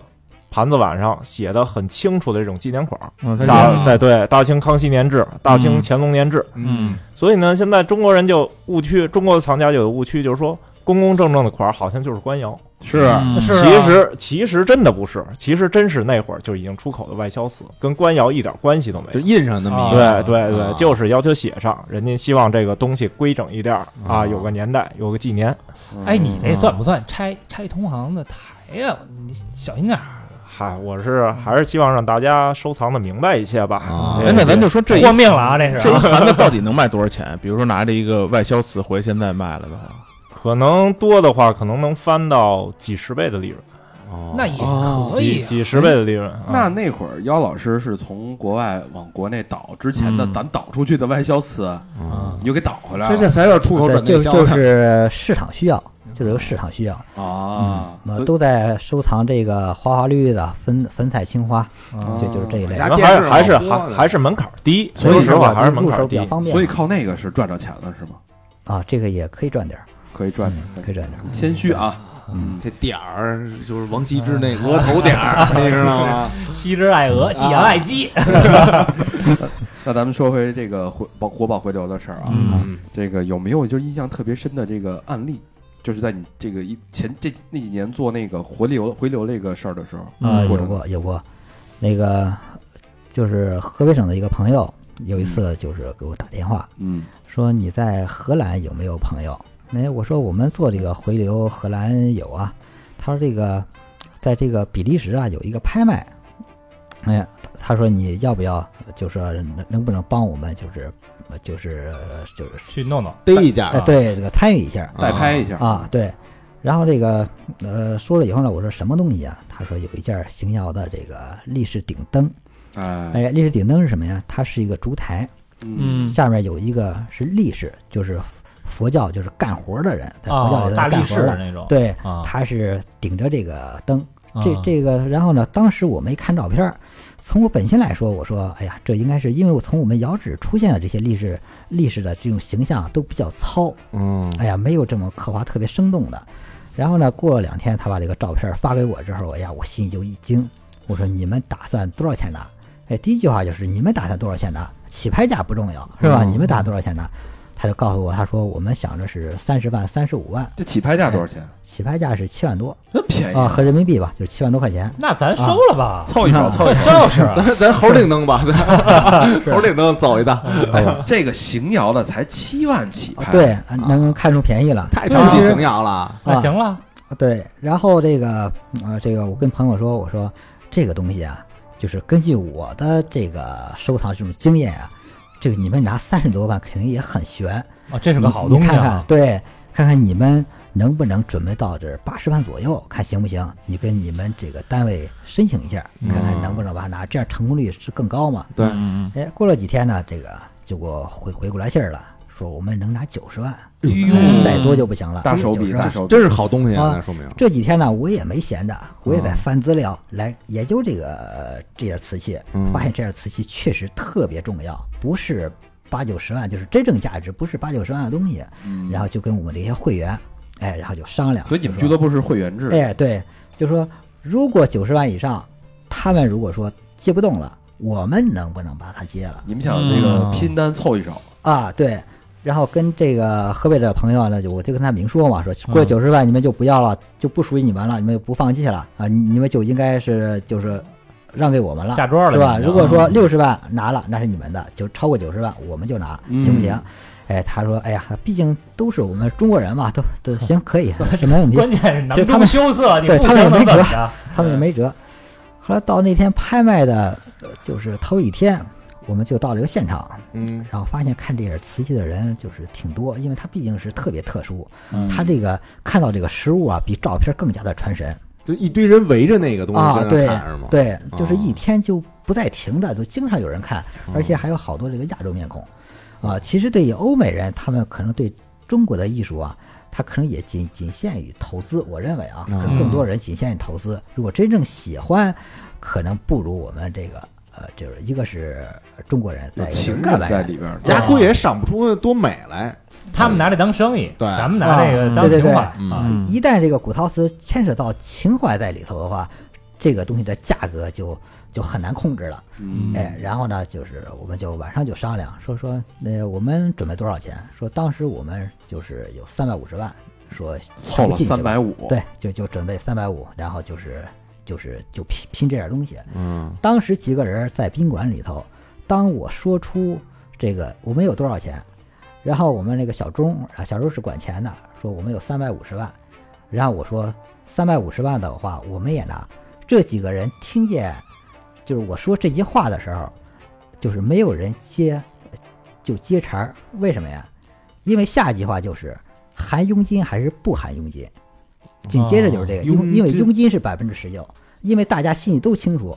别再往心上捅刀子了。说其实含佣金我们得拿，含佣金的话就是二百九，就是三百这时候吧。如果说不含佣金的话，可能得超过四啊百再了。乘个百分之十，对嗯在对对百因为这点东西十九的话是百是百分之二十，百分之二十又多了对七十万将近，就很多，嗯所以呢，这帮人就是，就是哎呀，谁都不愿意接受，讲是就是这种太计较，对这东西都很喜欢，就是不计较了，就说管他带佣金或者不带永金的，就三百五十万把它拿下就这得是你了。底线嗯了。啊，对，就就不再就是跟那个，就是不再在这这方面，就是说，哎呀，我呃加佣金多少钱，不加佣金多少钱，清不兜不说了，了这回就是对，呃先拿下再说，因为嗯这东西确实太重要了。嗯，然后到第二天就开始拍，哎呀，果然这是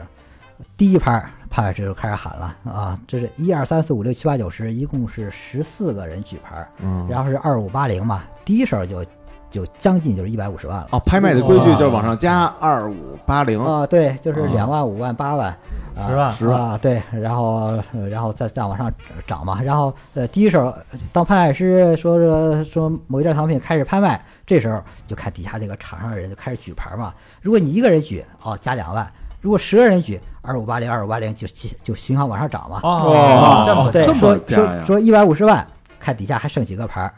底下玩人浪谁对受得了？ 对，然后一百五十万，发现还有人举，好，现在就是哎一百八了，两百了，两百二，两百五，两百八，啊，是这么个举法。这么快，对，然后到后头节奏慢的时候，就十万十万加了啊，二百八、二百九、三百这么个加法。其实到这个二百六十万以后，基本上就是我们跟一个日本人在争了，啊，二百六十万。对，然后最后这个海佣金嘛，反正那时候是最后多少钱？嗯欧元嘛？多少钱拿啊下？，最后是海佣金是四百六十二万，这四百六十一万多。啊，哦四百六十二万，嗯然后把这些东西拿下来了。那有没有跟那日本那个显摆？就是 啊，没有，我发现他扭头那就次走了。那次是不是叫什么？我扣你 马嗓，是不是那次的长头发，留一胡子，戴墨镜压着，对，可恶。然后是，然后那点东西，嗯，是过了十五天，包括报关，然后回来就是十十五天时间吧。然后从从这个上海啊过来的，不上是海不是过来，咱先别报关，您不是一共凑三百五十多万吗啊？那四百六十多万，那中啊间对那差价凑钱没别的路子，凑钱，就为了要就这就个，这一个。当拍完这点东西，第二天这几个人就闲不住了，就开始凑吧。其实一旦啊、呃人到这个极限的时候，就跟这个跑跑一百米，你九秒九跟九秒八似的哦啊，啊，都已经把力气都已经啊抛展了。嗯，所以那时候是凑了就是一个星期吧，反正也没太长时间嗯啊。然后没有到，哎，那个还算可以接受，就是因为借钱这倒能接受。如果说逼着你必须得卖手里其他藏品的时候，这是最痛苦的啊，啊，可不嘛。嗯，呃，然后那个几个人把这个东西买了，坐飞机往回走，其实心情、呃肯定是有点悲伤啊。就是虽然很兴奋，但还是悲伤。但是比悲伤更加悲伤的是空欢喜。哎呀，既然拍到手就没事儿，就怕空欢喜，准备了半天，哎呀没捞着，这是哦，哦比悲伤更悲伤的就是空 欢喜就。怕就怕人家一下怕他出了一个千万那种的，你就直接就废了。这是不是遇到这种好的想拍的这种藏品的时候，啊就是没有后悔这么一说？就是当时看到了以后，就必须给得给拿下呃，拿到手的东西，我们到现在来说没有后悔的东西，那后悔没有后悔也不后错悔的就是就差一拍我没拍到手，哦哦，这是经常会发生这种后悔的事儿。嗯，所以呢，当呃我们拍一点东西拍到极限的时候，你比方说本来想着就是呃二十万拿下，比方说两万块钱起拍，二十万拿下，嗯但是他喊到六十万了，值不值？三个人面面相觑，一一对眼神儿，还得拿，拼吧！一百万也是他拿，拼到一百万的时候，哎呀，心情还好点儿；到一百二了，比你想象的高很多的时候，因为这因为到最后极限的时候，可能呃这个场上只有这个一个对手了，就你们两个人在拼了。这就是这人个和时候人之间的博弈，对对对，这时候其实说句实在话啊，就是骑虎难下，跑也跑不掉，争的话又特别头疼。现在特别希望能有第三方杀进来，就是你给他弄会儿，解我歇会儿。解啊，脱我了解围了啊！不能便宜这小子，他刚才他给我争来着，你你过来，你跟他上，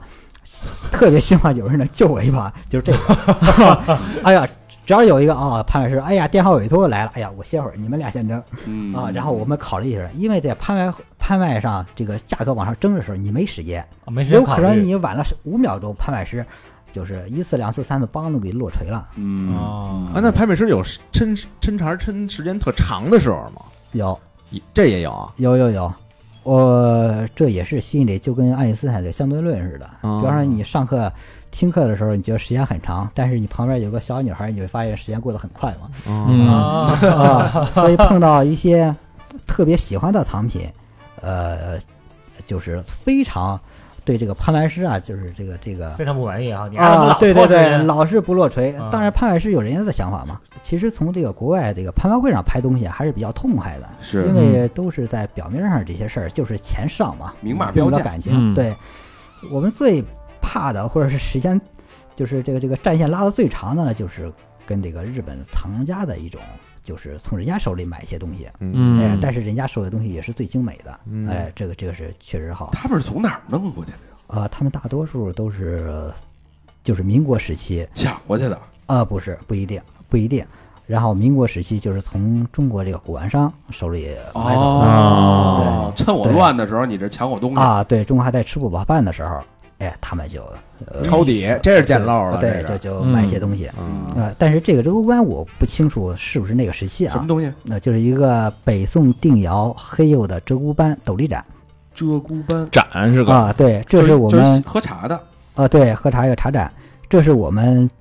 就是回流的，算是最贵的一件东西了。嗯这我从海外回流，因为它是最重要的东西。因为这种展呢，嗯，全球目前所发现的只有四只，哦两只在台北故宫，嗯然后一只是在这个前年做一场拍卖，呃，拍了是两千六百六十七万我靠！啊，一个折扣万，而且还是残的啊，就是残的有冲，对，有冲。那这嗯个日本藏家手里这个鹧鸪斑，它是什么样的一个品相？呃完美，非常完美啊完，美，，对。那就呃，这个是怎么联系上的呀？就是呃，我做这个日本这个呃，就是这些呃青花呀，还有这个这个粉彩这个回流的时候呢，认识一个朋友叫马俊，嗯他有一次啊告诉我有个什么东西啊，说说这个有个这个南宋时期的鎏金铜勺，他说勺你啊、一个勺一个茶勺，就是鎏金的，它是南宋时期的，他说你愿不愿意要这东西？我说我说我主要是搞这个古陶瓷，但是南宋的这个勺我就不要了。嗯然后我说，但是呢，就是说这个我有一个朋友，你可以是给他。嗯，后来呢，他就这个这个马俊这这个这个呃，因为他这个奈良一个在东京嘛，然后他就邮寄过去了。然后这个朋友呢都特别高兴，说：“哎呀，那个南宋这个铜器确实他，因为因为我呃我这个东京这个朋友呢，他是做这个明清的铜炉呢，他见到南宋的东西也是特别惊奇，说：哎呀，这东西也确实是特别漂亮。然后呢，他去找这个东京的一个日本藏家，说帮我看看，帮我鉴定鉴定，说说这铜勺的这个背后的这些故事，是吧？嗯帮我说说。他就过去找去了，找人家以后，人家说：“哎呀，你这个茶勺正好对我这个茶盏，嘿啊把它引出来了，对啊，可不嘛。”然后我这个东京这个朋友呢，哎呀，就就呃，就是跟我说说：“哎呀，这个日本这个藏家呀，他有一个这个茶盏特别好。”他认识这个老先生也是通过中间人儿，嗯他的一个朋友才见到这个老先生，呃，然后认识的。他说：“你有没有兴趣把他那个展是买了？”然后说：“呃呃，我问他，我说那个展呃什么样？”他说：“黑色的，有这个铁锈花儿，嘿胎呀特别白。”哎呀，我说完整吗？说完整。哎呀，我然后我说你能不能拍张图，拍张这个照片儿？他说：“哎呀，呃，可惜拍不了，得可能得过几天。”我说：“你就说多少钱吧。”其实那时候我心里已经有底了，因为在这个呃这个瓷器史上啊，呃，就是像他这种形容只有定窑，嗯嗯比像那个荡阳玉啊，然后耀州窑都有模仿这种鹧鸪斑的，但是他完全跟这种他说的这种色如漆啊，就是胎雪特别雪白的这种，它根根本是不一样的。所以他跟我说了以后，我就问他我说多少钱，说人家要一千万那还行啊、啊，人家要一千万，哎万，那个后来残到的残的拍到两千六百万，啊呃，你看我一换算，我认为是日元。啊，我认为是日元，因为他们都是说，因为老先生跟他说的嘛，嗯我认为是日元。我一算五六十万，但是呢，你这时候你不砍价也不对，不砍价感觉这东西特别值的话，他不卖了怎么办？或者他再给你涨价怎么办嗯？所以呢，我说一千万太高，呃，八百万比较合适，你跟老先生谈谈。后来就打电话说，老先生舍不得出八八百万，就得一千万。日元啊，啊，啊真是然后日语呃，不是。后来呢，那个后来这个这个这个我说那就呃，我说那就拿了吧。我说怎么呃结账啊？就就谈到结账这儿了。哎呀，后来这结账的时候，我说，呃，你换算一下，看多少钱。后来这个这这这个我东京这个朋友呢，就找这个中间人，中间人说我已经换算出来了，是呃就是这个这个这个人民币是一千万，不是日元一千万。啊，换算日元十多日亿元啊，对，呃，是多少亿了？说说这这这这就是人民币，嗯啊，这时候你要不要？老先生也不傻，啊，对，是还得要。哦，然后是带税带什么一千多万了，这个东嗯西是这时候拿过来，这是我们到目前为止就是单件里头，这是最贵的哎一个了是我们上次看那个吗？啊，对，就是那个小碗儿是吧啊，就是那个呃那个大的，哦大就是个那个儿斗那个笠大的斗笠的那个，那是我们也算是我们北京行进文物商店的镇馆之宝。啊哦就那个黑的那个吧。对对对对对对，哎呦，那我还我还有一张我那个舔盘子的照 片儿， 但是没碰着啊，没敢碰。跟他盘水相逢，哎呦，当当时我们戴着手套拿那个，对姚老姚老师一直说慢一点，慢一点，轻一点。 啊，所以就就是有时候这个古董啊，它就呃呃就没有价格，嗯就不好说。是你比方说，我这儿就就闹过一次笑话啊，有一次啊，冬天下着大雪，我在临城，保定的一个朋友给我打电话，说那时候还没有微信呢，说你上 QQ，我给你嗯发个视频，你你看点东西。嗯，哎呀，啊啊，上了 QQ 一打开，哇，袁清华的梅瓶 嗯啊，袁清华都知道特别值钱吧？鬼谷子下山两个多亿。青花瓷嘛啊，对，严青花，特别好。给我发过来以后，我就给他打电话，我说、呃、多少钱？哎呀，他把那个跟他那边朋友的这个截屏给我发过来，上写六百、哎，大漏，真便宜。嗯，我就给他打电话，这个瓶子在哪儿？然后这个保定的朋友说说这个是离县的朋友，就是保定离县的朋友发给我的，他这个东西应该在离县呢。哎，这六百后面那单位是什么呀？不就就没说就写吗个六百吗？就写个六百，啊，然后我说这是个大漏，这行。哎嗯，然后呢，外头一看外头这个下着大雪，但是也得去啊，晚上嗯十一点半，你往那儿走上不了高速，走下道，哎呀，然后我去的时候，我还跟呃跟这个临城一个就就是一个朋友，我说你开上车，把你家里所有的现金都带上，因为因为你走到保定需要一夜，你你办事儿就怕夜长梦多，嗯万一人家第二天六百不不卖了，人家得六万了，你怎么办呀？嗯是吧？所以你把家里所有的现金全带上，然后我们就收拾。哎呀，收拾的时候，保定的朋友又给我打电话说嗯哟，说怎么样？说这东西啊不在离县，在内蒙赤峰呢。哦 啊，在呵，内蒙赤峰那，走吧说啊！离县的朋友是这在在那个内蒙呢，说说呃要不要看？我说那也得去啊，然后都收拾好，朋友也车也到楼下了，马上提包要走了，然后这个保定朋友给我打电话，不是六百块，不是六百块，是六百万。嗯啊，哦，所以呢，这个古董啊，它就没价，你到单看一件东西，六百也是它，六百万也是它。啊掉头了吧？就是吧掉对头回家了。 这这得亏还没到对赤峰，啊呢。然后就然后就就就就就、呃躺下睡吧。嗯那哎给大家聊聊你那个上回捡漏那故事吧。嗨，现在这个，呃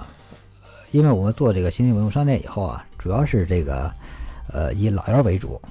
但是呢，我们在这个明清里头，我们也有一件非常，呃，珍贵的一件藏品，嗯就是元代的祭兰盘子。芥兰，原来的祭兰，这祭兰是一种品种，是一种陶瓷品种。哦哎，不是那个菜，菜啊，对，季兰然后 这个，这个，呃，元青花都特别珍贵了，但是啊比元青花还要珍贵的就是元代的釉里红，比元代釉里红更加稀少的就是元代季兰，啊哦这么现说在明白了，就是我们这个市面上所见的只有十二十二件，十二儿斤，啊，对，只有十二件儿。然后这个盘子也比较传奇啊，这是我捡漏得来的，呃，这是从哪儿捡漏呢？从温州一个朋友手里，嗯，哎，他让给我的，嗯，哎，而且价格特别的便宜，啊哎，其实说价格这最后这是是多少钱拿的？呃，四千六这人民币元全世界就十二件儿，对，四千啊，现现在这个市市值多少钱？是指因为拍卖会上没有呃类似的就这方面拍卖，甚至连标本都没有预啊，所以这个价格无就价很了难说了。对，价格就不好说了。四千六后边没带万是吧？啊，没有，啊就是四千六百块钱就是。如果说这个要卖的话，你觉得能卖多少钱？就多少钱你卖？五千块钱你卖啊卖，这吧，个我我没法卖了，我一卖我肯定得跟这朋友肯定得跟他分了，我也得跟他商量了得，因为他卖给我确实太便宜了，就跟送是一样啊，的。要要这么讲究吗？哦就是不是这东西卖给我就归我了呀？那最后我卖多少钱跟你没关系啊？嗯，啊，那那不成，因为是太便宜了。如果这东西四十六万、四百六十万，这可以，哦哎，但是这个四千多块钱我分析这是不是就是有感情在里边啊，对，就是四千多块钱我让给你，哎，说白对，了就是这是从哪儿说起啊？就是从那个那时候我从那个日本回流瓷器，主要是奈良嘛，嗯然后这个朋友呢正好在奈良帮我组织一些明清瓷器的回流，哦，然后有一次呢就是发货，发货发了十九件儿这个青花盘子，嗯，然后呢其中四件儿呢就收到以后发现给碎了。他给弄碎了，呃，不是，他弄在路上路上碎的，哦因为这个保险啊，这个东西很难评估价格，几乎就跟没有一样啊，把五百块钱 啊，对对对对。然后这这个朋友呢，就就就说，哎呀，挺可惜的，因为我知道他这儿是利润很低的，哦，他就是就是挣一个打包费嘛，就是这个。嗯，哎呀，然后我就给朋友说，我说得了。十九个盘子碎了四件儿，然后我们把这四件儿的钱匀到那十五件儿，剩下这十五件儿上头得了，然后我也帮你们出。啊是得了嗯，我也找这个古玩城的朋友，就是比较好的朋友。你看这批瓷器因为出现问题了，然后这个剩下这十五件儿可能比往常要贵，你们也帮忙消化一下。哦哎，也委托我朋友。哎，然后那个这个奈良的朋友呢，都特别是呃，就是感恩呃，哎对，是感激吧。然后就就跟我说说这个有时间咱们见个面儿。其实呢，从这个我跟他交流，一直到现在，就到今天，我跟他都没见过面儿。哦一直到今天了就没见过面儿，嗯更别说那时候，那时候因为他一直在日本嘛，嗯然后我在北京，这时候工作他那儿也忙，我这儿也忙，然后一直呃也没见面儿。突然有一次过就是一年多吧，他说：“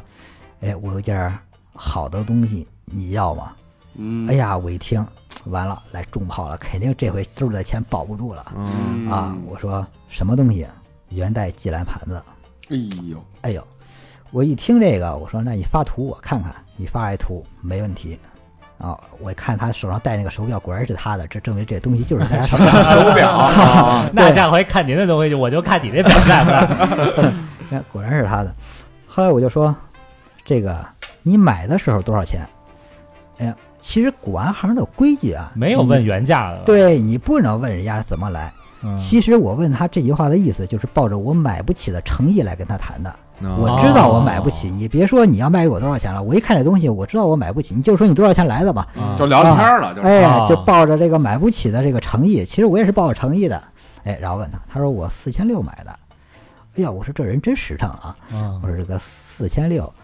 我说我要多少钱？你看当时起了歹心了，一看便宜，起了歹心了。我说我要，因为他问我，他早就问我你要不要啊，是吧？有一件好东西要不要？我说我要的话，这多少钱？嗯呃，我不能问他你卖多少钱，你想卖多少钱，我得说我们个人关系，因为我跟他也交流了很长时间，嗯哎，然后这个我说，以咱俩关系就是我加上我，哎，我要这东西多少钱？有小技巧的， 哎，这是一个、呃、对嗯，然后我跟他后来他说你这样吧，我卖给你五千，说起来我还赚了你四百，就四四千六我给你了我原价啊。对，这时候呢，我说那那那行，我说那我把钱给转过去，你给我寄过来吧。啊，那时候也不敢说我过去拿坐飞机，因为你搞这个签证时间是太长，哦嗯然后再一个，他会发现哦，你怎么这么重视这点东西啊？咱就装着你也不懂，我也不懂得了，啊，但其实是但其其实俩人都懂其实俩人都很懂，因为毕竟在这个陶瓷圈里头，这都七八年、十年了都，那等于他都懂。算还你一人情儿哎，啊，，对，后来这个呃就是我把这个钱给他转过去以后，把把这个我说还是以前的地址啊，呃，又跟他说了，然后这东西到下午的时候就发货了。哎，我一看这个单号到了，证明这个东西发出来了，哎呀，心里一下踏实了嗯啊。其实，在这时候呢，其实还是有私心，就是说这个东西应该当谈好价格以后啊，这个东西应该是以最快的时时间离开它，这是对我最有利的。嗯嗯啊，因为这东西确实太重要了。后来我就问他，我说你怎么是你不知道这东西值多少钱呀、他说我怎么不知道啊？他说你看我这个不想拿这个东西做买卖，然后最好的归宿就是你这儿了，你这么喜欢，哦哎呦，可不嘛。现在我在店儿，你说我能卖吗？啊、那明白我们也嗯我们也喜欢着，四千五，啊有时候一些这个关系很微妙的，要不您把我们这杯子碰地下也得了， 揉一下。哎，各位，哎嗯老何学会了啊，下回去沙舞厅，老何，要是我跳一个，你看看多少钱？跳啊你别人贵五十，他说你啊，你他妈一百，其实收藏家都有都有这方面的情怀，嗯他愿意让自己心爱的东西到比他更心爱的人手里。你干过类似的事儿吗？呃，我也有过，我也有过，哎说说，对。然后有一次呢，就是我爱人，他在这个他那个大学毕业以后去这个云阳支援西部嘛，嗯，支援西部以后，然后那个我们就是我是到哪儿逛到哪儿都去古玩城逛，然后就跑到这个万州这个古玩城，嗯，哎然后我跟他一块儿呢就呃呃就去买了一件瓷器，这个瓷器是什么呀？是一个青花搁一儿的一个葫芦瓶，葫芦葫哎，青花搁一儿葫芦瓶，个头也挺大。呃，然后是买下以后，那时候我就一直认为是嘉庆的，因为嘉庆的蝴蝶就是蝶纹特别多，然后嗯有这个仿鸽儿特别多，然后在我心目中啊，这东西一直就是嘉庆的东西。嗯，清朝后来把这个东西背到北京以后，哎呀，就是有一天看着呀，哎这东西应该是不是比嘉庆要早啊？就开始查资料，然后就问人儿，哎呀，就确定这东西是天启了。其实当我确定天启的这一刻啊，其实已经呃天启年间天启年间，就是明代晚期的哦啊、啊，天启崇祯嘛。嗯啊。然后这时候呢，这个这个就已经离我第一次拿到手已经是三个月以后了哦啊，我才搞明白这天启的。就有一次呢，就是我们这个古玩城楼下有个摆摊儿的，大家都在摆摊儿，嗯哎，我就低着头，我是看东西不看人啊，就是一直低着头看东西。突然走到一一家儿，那我就看见他地上的东西啊，虽然档次很低啊，都是三五百、两三百的东西，但是他那个东西都很真，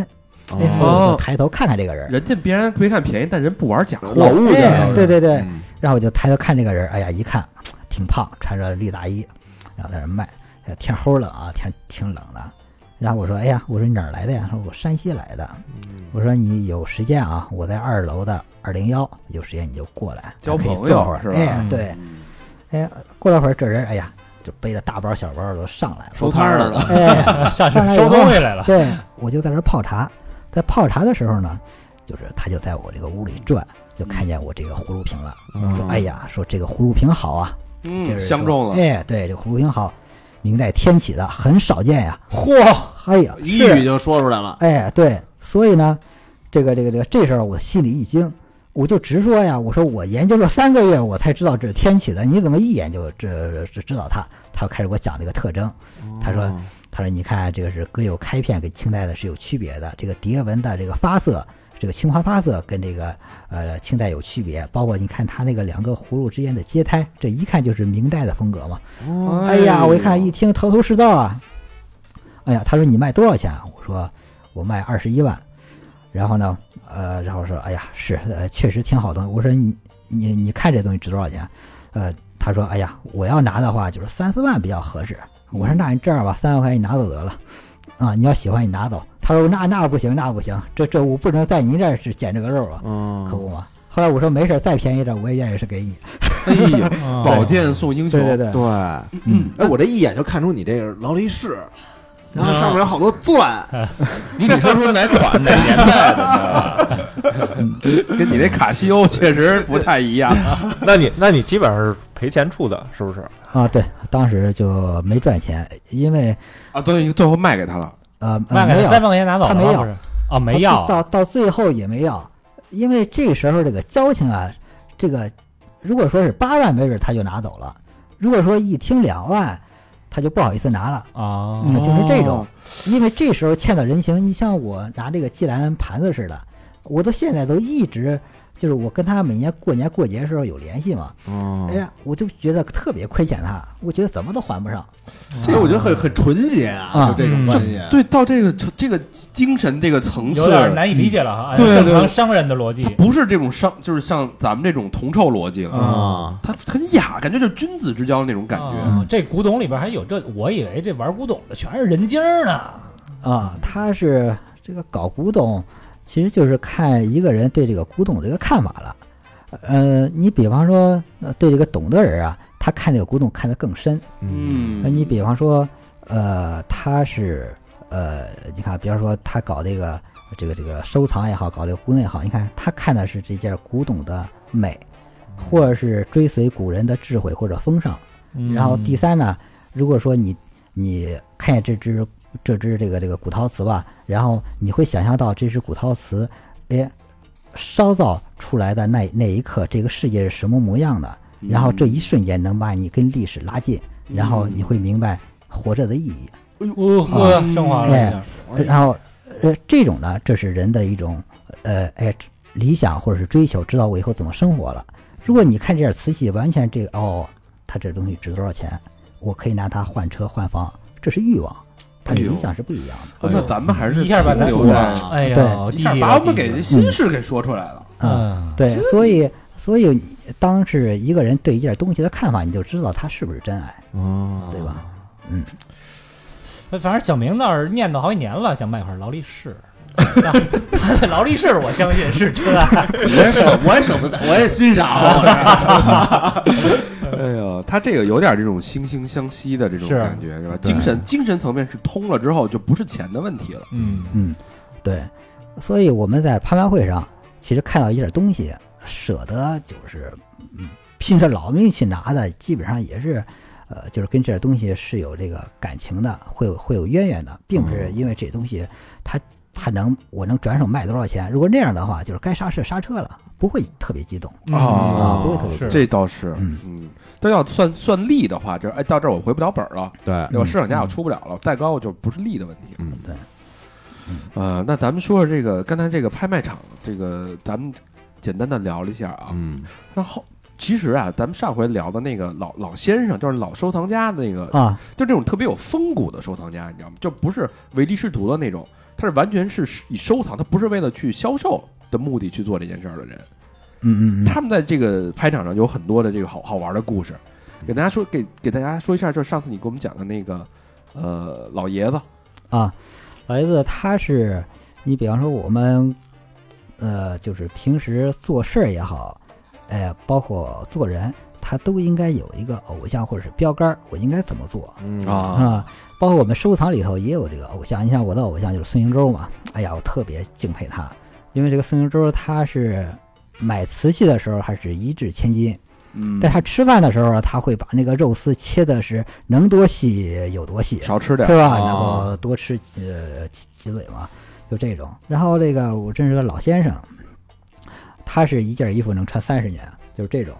啊。然后那个他敬佩的人呢，就是王世襄，王世襄也是北京人嘛，老北京人，哎呀，也是我们收藏圈里头呃是泰斗，那就是泰斗级的。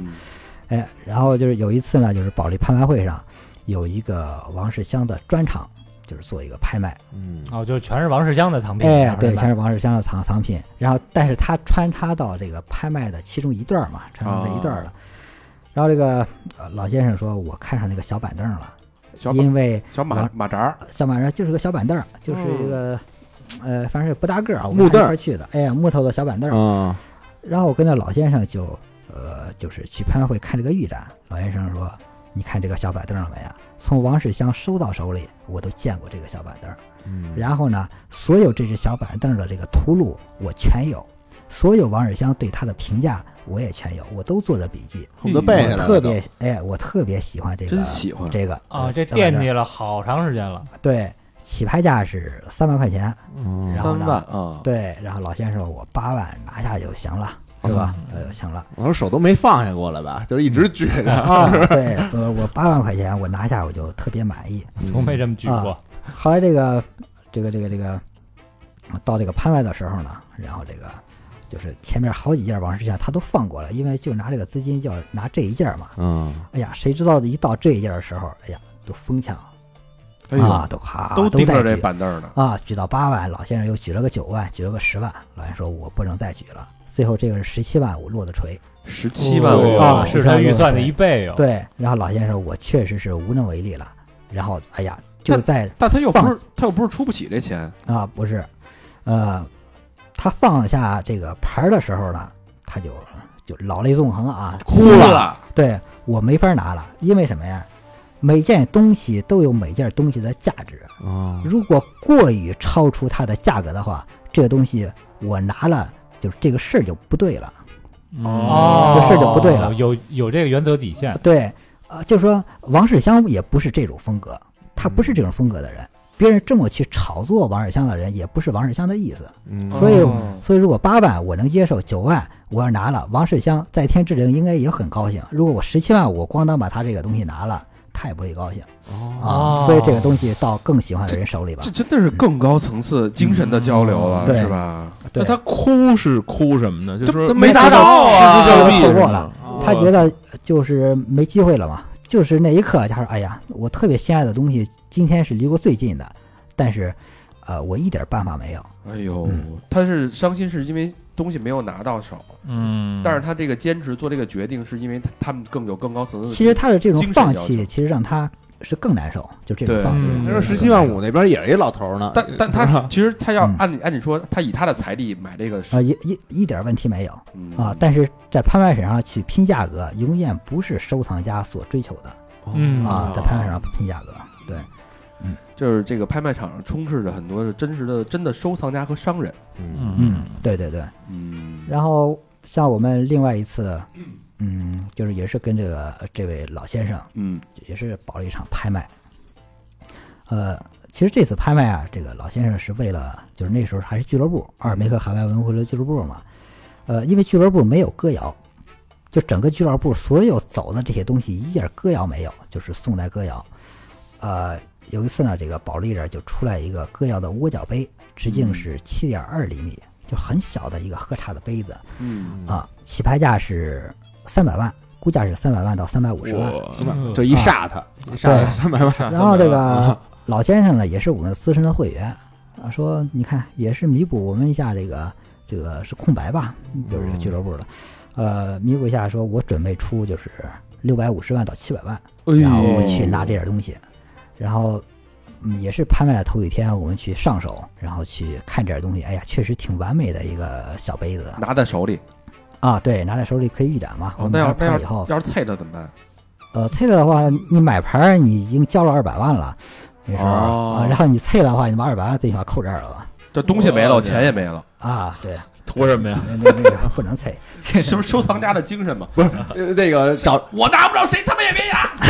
找 了一堆他妈的抢那个的，摔杯为好，一看，一看把这杯给摔了，妈的一看摔杯别号就为抢这杯，就把杯给摔了。啊把这杯给摔了，啊。然后呢，就是到拍卖那一天，我老先生第二天早上，我们到这个啊这个这个呃就是是拍卖场，然后就是我们就见面了。嗯老先生就说一句话，说昨天晚上我想了一夜，嗯，这东西啊确实挺重要的，因为什么呀？歌谣没有发现谣址，你想找一遍磁片你都没有。啊哦有谣址的你能找到磁片呀？就是五大民谣里头这个歌谣唯一一个没见过这个这这个谣址的地方。嗯，哎，然后再一个呢，你建了这个整器呢，就说几乎都是在博物馆院，嗯哎，然后你在这个市面上流通的是极其有限，所以呢，这次机会一定要把握住。老先生说，我又追加了这三百万，然后哇九百万多到九百五十万，我把它拿了。老爷子琢磨了一晚上，把这事儿想通就还是啊那对对个对哎没买马扎儿没有呃板凳儿儿那对对个对啊对，还是他。嗯不差钱儿，可不嘛。啊然后是把这个决定好以后呢，我们就就去拍卖场上就就去拍嘛。哎呀，然后就是举举举，举到这个，他其实举到一千二了。他啊，那天，其实我都心里发怵了，我都不敢让他再举了，举到一千二了。呃，如果说差一拍儿的话，可能还好受一点啊，这这这可可能就是心里哎呀难受一点。是最后是两千三百万落的锤，哇，嗯呃这个小杯子，然后是带上佣金是两千六百三十五万，我去，哎然后呢，这个又哭了。对跟那个老先生， 然后就是呃一路无话呀，就往回走。老先生是搞建筑的，啊家里就是，哎呀，就是这个，就是一辈子的这个积蓄啊，就是盖了一个小四合院儿，嗯嗯哎，盖了一个小楼，四合院儿三三千多平吧，三四千平，三三四千，啊 那叫对小三四千那叫平小四合院儿。啊对，一个小四合 院儿。然后呢，开着车就往他家走。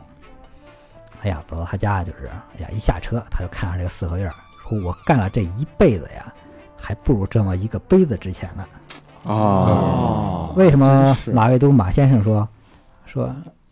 陶瓷器就是这个古董啊，是浓缩财富最好的一个是载体了。嗯其实我就把这个事儿啊，我就说，你看啊，你看这个这这个，知道小时候那个故事吗？叫咕咚，掉掉掉掉河里了，叫咕咚，咕咚是什么意思呀？你两千六百万，你放这儿也是很大一堆，但是就浓缩到这个小杯子，扔到这个收藏大海里头，就是咕咚一声就没了嘛。哦，啊，所以这就是浓缩嘛，一辈子的心血，一辈子的精力，一辈子攒的钱，你的所有，其实对这个古陶瓷来说，对古董来说，就是盒里头的一件儿东西而已。哎，咱要不然这东西叫传世之哎宝。嗯呦，咱咱这俱乐部这个年龄层都是多大的？你进不了，都有，啊别问了。呃，都有，都有。嗯也有年轻的啊、是对吗，呃，最小的十五六岁的，是他不出钱能能凑一手吗？啊、那那只要是喜欢都可以进来，呃，只要是喜欢你是真心喜欢的， 啊、都可以进来。啊、最小十五岁的小孩儿，然后他也对古陶瓷悟性特别高，啊、说走路都低着头等着捡瓷片儿 呢。哎，对，哎，那咱嗯这买东西是拼单是吧？呃，有拼单的，你有钱就嗯就就单买，没钱你就拼呗。拼拼个十块二十的，我也拥有啊。人家一个是几千万的一个东西，那十块二十也占人家一个一千万的人，人家就是五个人拼，啊，你知道吗？嗯，你不是说五千个人拼，那属于他妈众筹。不是是啊，一千万的东西你们拼九百九十九万，我我我拼你也个你十万也你也算是拥有者我是吧，拼个十，对啊，我真喜欢啊！是 啊真喜欢让你看看不就完了 吗？捣乱去了吧？是不是？嗯，对。刚才你说那个，我挺感兴趣，就是说小孩儿他是对这东西有悟性的，你怎么去判断一个人对瓷器有这个我？我还是第一次，就是其实这么呃这么说啊，呃，当您把这个时间、精力，包括你的所有的这些事儿，呃，都专心致志的研究古陶瓷的时候，想不懂也都难了。你像这个小孩儿，他学习不行，嗯，什么都不行，他就是喜欢古陶瓷。嗯，其实我们现在为什么好多人说，哎呀，我在学这个古陶瓷已经学不进去了啊？说说为什么呀？其实你是舍不得的太多。还没那么喜欢，我觉得不也不是他喜欢，但是他舍不得他的时间，哦他舍不得他的精力，嗯他舍不得他的饭局，啊，他舍不得他早点起床，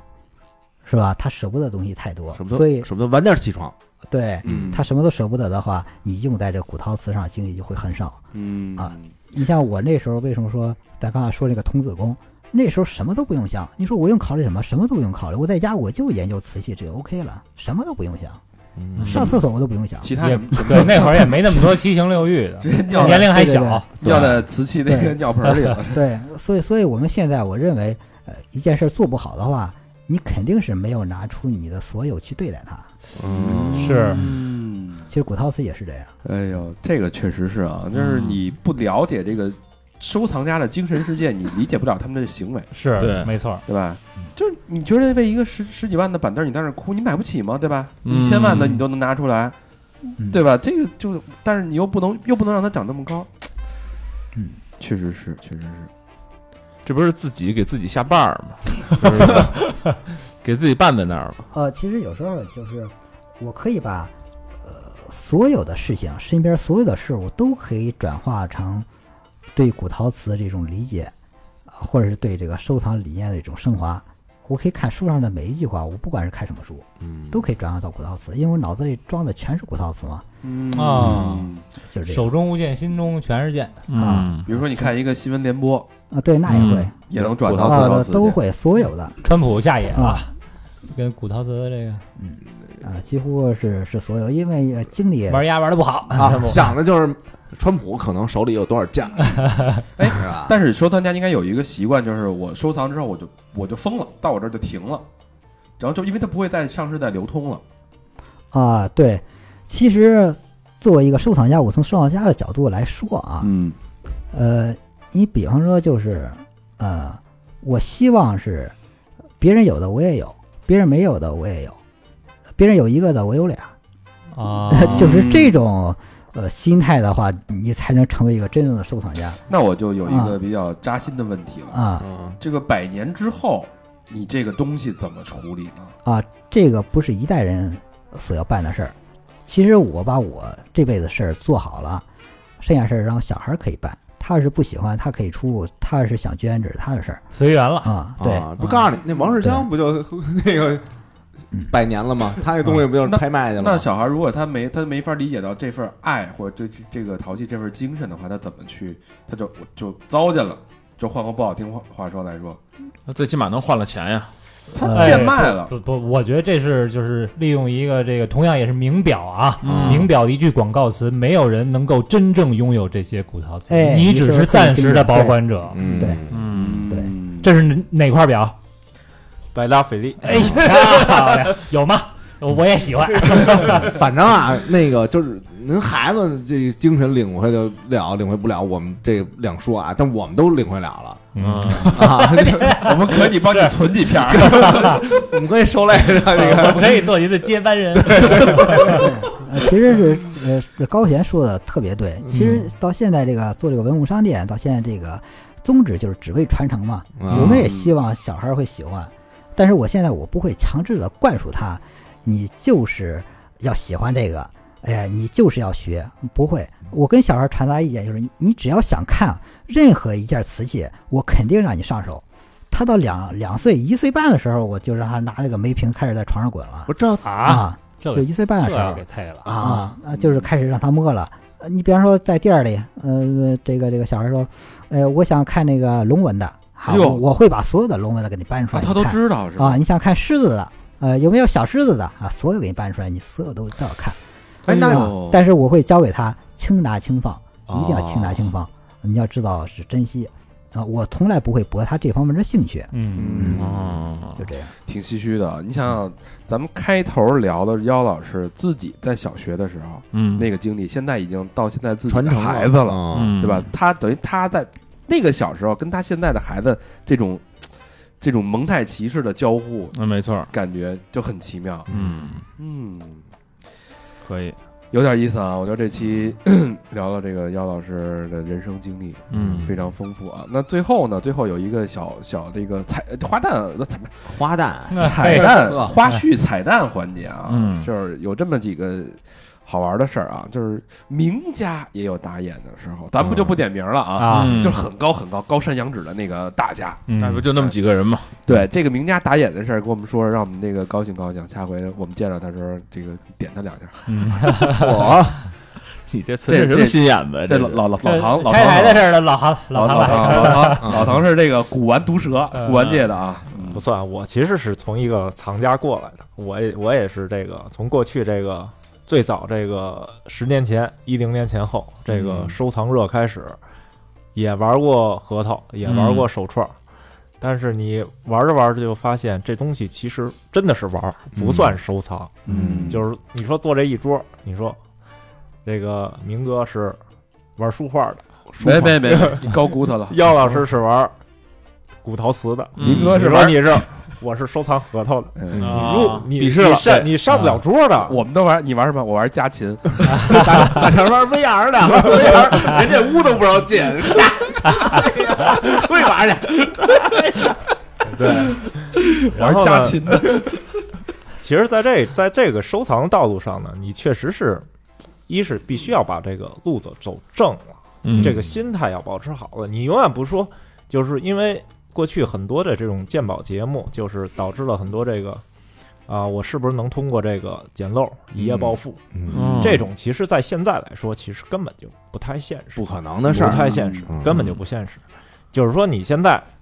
买它这个符合它当下价值，比如说你现在花一百万买一件东西，你说三年以后变成两百万了，我认为这就是漏，嗯啊这是你的眼光的漏。你不是说你今这个大老百姓都能买到一千块钱，你说明天就变一百万，我觉得这不太可能。那嗯凭什么轮到你啊？嗯，对吧？然后这个确实，这个很多的这个说名家打名眼，家，名家也是这个我们看到的，就是这个一个天津的很很有名的一个，算是演员吧。嗯嗯，这个也在这个很多的这个平台上做这种视频节目啊，不是不是郭德纲啊，嗯，不是不是不是不是不是， 这个经常也拿出自己的一些藏品在秀细节啊什么的。嗯这个后来呢，一看我是首先是对这个东西是存疑的，嗯然后呢，我就请教姚老师，姚老师一眼，因为他很明白嗯这东西肯定不对，建国然后呢，这连额头都没有，这鸡头这是。然后加呢起那块儿，人人家 自己呢还有个美术馆，人家把自己的藏品全都搁在了这个美术馆，也非常喜欢古陶瓷，就喜欢这个唐宋的古陶瓷。哎呦，那不是正对上了？然后这个对这个镜头一扫，博物馆的每件藏品一看，因为这很多东西其实你不需要上手，只需要一眼就知道，因为这个东西其实是有气云在的。嗯，嗯，发现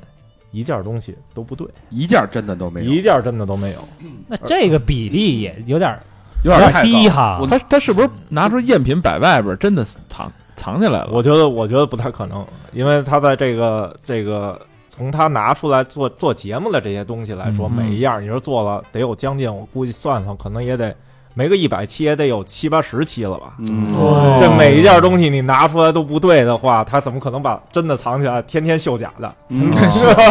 疯了。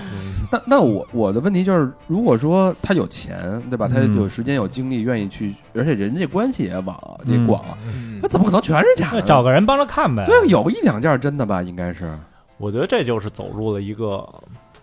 说歧途可能有点严重，就是走入了一条歪路。太信任自己了吧？就是他一是信任，就是他完全陷入了这个一个看东西的一个魔咒里头，嗯就是因为符合这样一个局部特征，或者符合他固有的一个思维，他就这样东西他就会一直的在买，嗯而这样假东西其实在市面上比比皆是，是很容易 买不完。对，是很容易碰到的。嗯哦所以他当碰到，哎，我我有知识，我有学问，我人脉也广，哎，我看到这东西，哎，你们都看不懂，我能看懂，这东西是对的，所以我收入囊中。哦但是真正的让一些专业的，因为他毕竟他演员，他有很多的精力，他要是去做工作，他没有那么多的时间花费在古陶瓷上。研究啊，所以，在这个专业人士看来，那你这些东西其实就完全是所以就陷入是他这个买假已经买出经验来了，嗯就是这块哎儿、这块儿、这块儿、这块儿，对，是吧？全是假的。哎，这我很这不是他认为是真的啊，嗯对但是所以你给他一个真的，哎，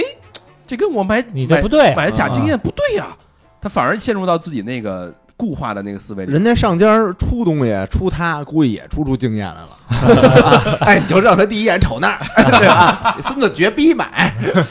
嗯，其实不光是这种名家、啊明星打眼，其实在这个我们所碰到，就是文物商店成立时间，其实挂牌时间不长，去年八月八号才挂牌。这个，但是我们有一个免费给大家免费鉴定的这么一个栏目，嗯然后包括也有一些藏友把一些东西带到了这个文物商店里，让我们去看。嗯其实真正呢，能看到的真品基本上很少很少，很少可能一百件儿看不到一件儿两件儿。哦就是大家都陷入了某种的误区。嗯然后你包括看那个娃娃枕，因为定窑一提起来，大家肯定都知道，比较熟的就是故宫藏的那只定窑娃娃枕，嗯一个小小小婴儿婴孩儿躺在躺下趴下一个瓷的枕头。嗯，这个在文物商店就短短这段时间里，可能看了不 下十个了。这个东西目前真正的存世其实就是北京故宫一只，哦，台北故宫两只。就两只，对你们那儿一出了十个，呃，一共就现在全世界范围内就是三只，嗯，但是我们见到藏友拿出来不下十只，我操，那那他不得，哎，我给你开这个，啊，那那不得特小心啊？如果他以为他这是真的的话，对啊，他他会很小心问，他就是来，哎，我这儿有一个这样的东西，跟故宫差不多，你们收不收啊哦，啊？而且而且你一问他多少钱买的，我三万买的，三万对于对于三万一跟故般宫的一样对不开玩一笑般嘛一般的藏友来说也不便宜了，也算说大实钱话，了啊但、嗯但是他首先的心态就没对，他老拿这么少的钱去买一件国宝，嗯，对，这是常识问题，这其实是对常识问题，对它并不是知识、文化或者是鉴定能力的问题了。这排除法也能算出来，一共仨真的，故宫一个，台北故宫一个，你说你这个真的假的？是哦他这以为应该有他第四个，他他对这种东西其实就完全没有概念，他不知他道，根本就不啊知道啊这种存世量，他就觉得啊，故宫有，然后什么我你看啊，我逛市场也能看见这样的东西，哦那看见了我就嗯买，对着故宫的买呗。这可能是让好多就是这种电视剧啊，或者是什么小说啊这种文洗艺了脑作品，了哎，给他鉴妈宝栏目的交换鉴宝了栏 目啊，因因为鉴宝栏目之前我们也嗯跟这个早一批的做这个鉴宝栏目的一些这个电视制片人也聊过，嗯人说这个鉴宝栏目其实最重要，我们是为了是电视效果。啊确如果对，如果我看我每件东西每个藏友拿出来的东西都我跟你说是假的，那这节目还有人看吗？嗯啊那我一定要告诉你，这里头的故事是，他花五百块买的，明天呃，这现在这件东西值五百万了，那你是不是才能吸引你去看这个栏目？对，哦然后假的他得给砸了，嗯才有嗯这冲击力，是不是？你嗯说到人家说假的，你说假的给你砸了，你们把掐死你都得。嗯，所以所以所以还是一那个那咱们这个话说回来，到潘家园现在就是古玩市场啊，嗯有没有可能找着一点儿真的东西？有可能，可能性有多大？呃，呃，肯定是有可能啊。咱就说，就是如果我们就是不计时间成本，也不计你的哦时翻去精力了成本，嗯，然后你就要去潘家园儿去捡肉，呃我就捡，啊，那应该能碰到真的，但是呢，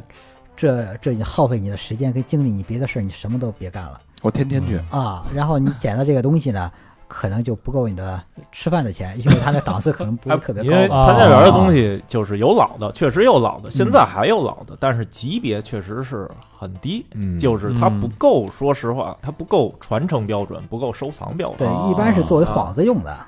一般作为幌子在这放着，它是真假掺和着。哦嗯哎，你看你这个老的你看不上，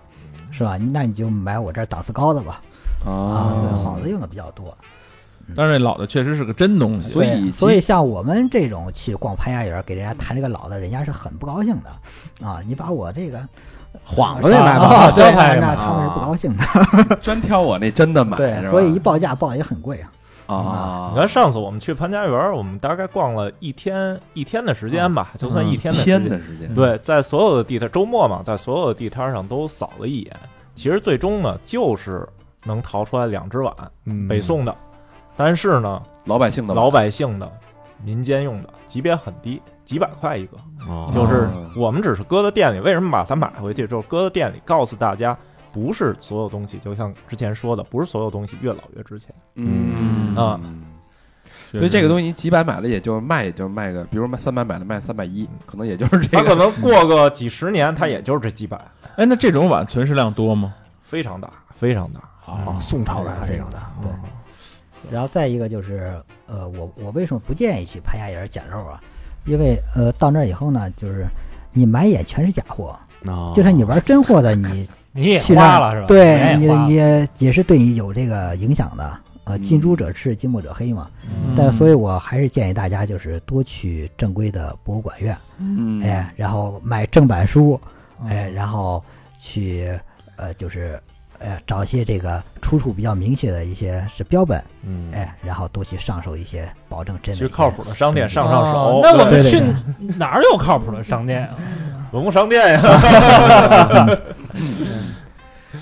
哎呀，高兴啊！这嗯期节目聊得特别通透啊，仿佛虽然我对这个瓷器没有太多的了解啊，嗯，但是感觉听完仿佛了解了一样。对，妖老师那儿没事儿还能办办沙龙什么的，讲讲课，对啊咱可以没事儿过去学习学习。行定文物商店，大家如果感兴趣啊，嗯想要了解这个文物，都是免费的，是吧？那个沙龙啊，上上手可以啊找找我们，然后我们咱呃有机会这个包包括去潘潘家园捡漏团什么的，咱 啊们对对可以约一包场包括咱们三好听众要有兴趣的话，让姚老师带队，咱们对对去潘家园转转， 哎咱们看看真是踢看看场子这个去，市场到底是什么样。我相信咱们听众肯定有喜欢这种邢窑、定窑的这种、嗯这种的朋友。如果你们感兴趣，这可以，我我欢迎鼓励大家多参加这个这个姚老师跟唐嗯老唐这个沙龙。啊，嗯，中国传统文化、传统多这些学习物品什么的学习学习传承下来没问题，对对，没毛病对。对对，它是一个是一个好事儿。对就是对哎很有意思的一件事，很有意思。好吧，那这期节目时间差不多了，这嗯个尽量啊，因为这个姚老师的密度太高了，人生密度也高，知识量密度也高，我们尽量啊，嗯这个盗取了一些这个智慧啊，啊一些这个经验，还有一些故事啊，嗯，就是让大家呃从这个角度不好聊，然后也希望大家能。真正的了解中国的传统文化，了解中国的古董，嗯，呃，哪怕有一点喜欢或者有一点知识了解，我觉得这期节目的价值就有了。对，好吧，那期节目到这儿，感谢姚老师，感谢老唐的做客，嗯谢，谢。好，谢谢谢大谢家，谢大家谢谢，拜拜。拜拜。拜拜。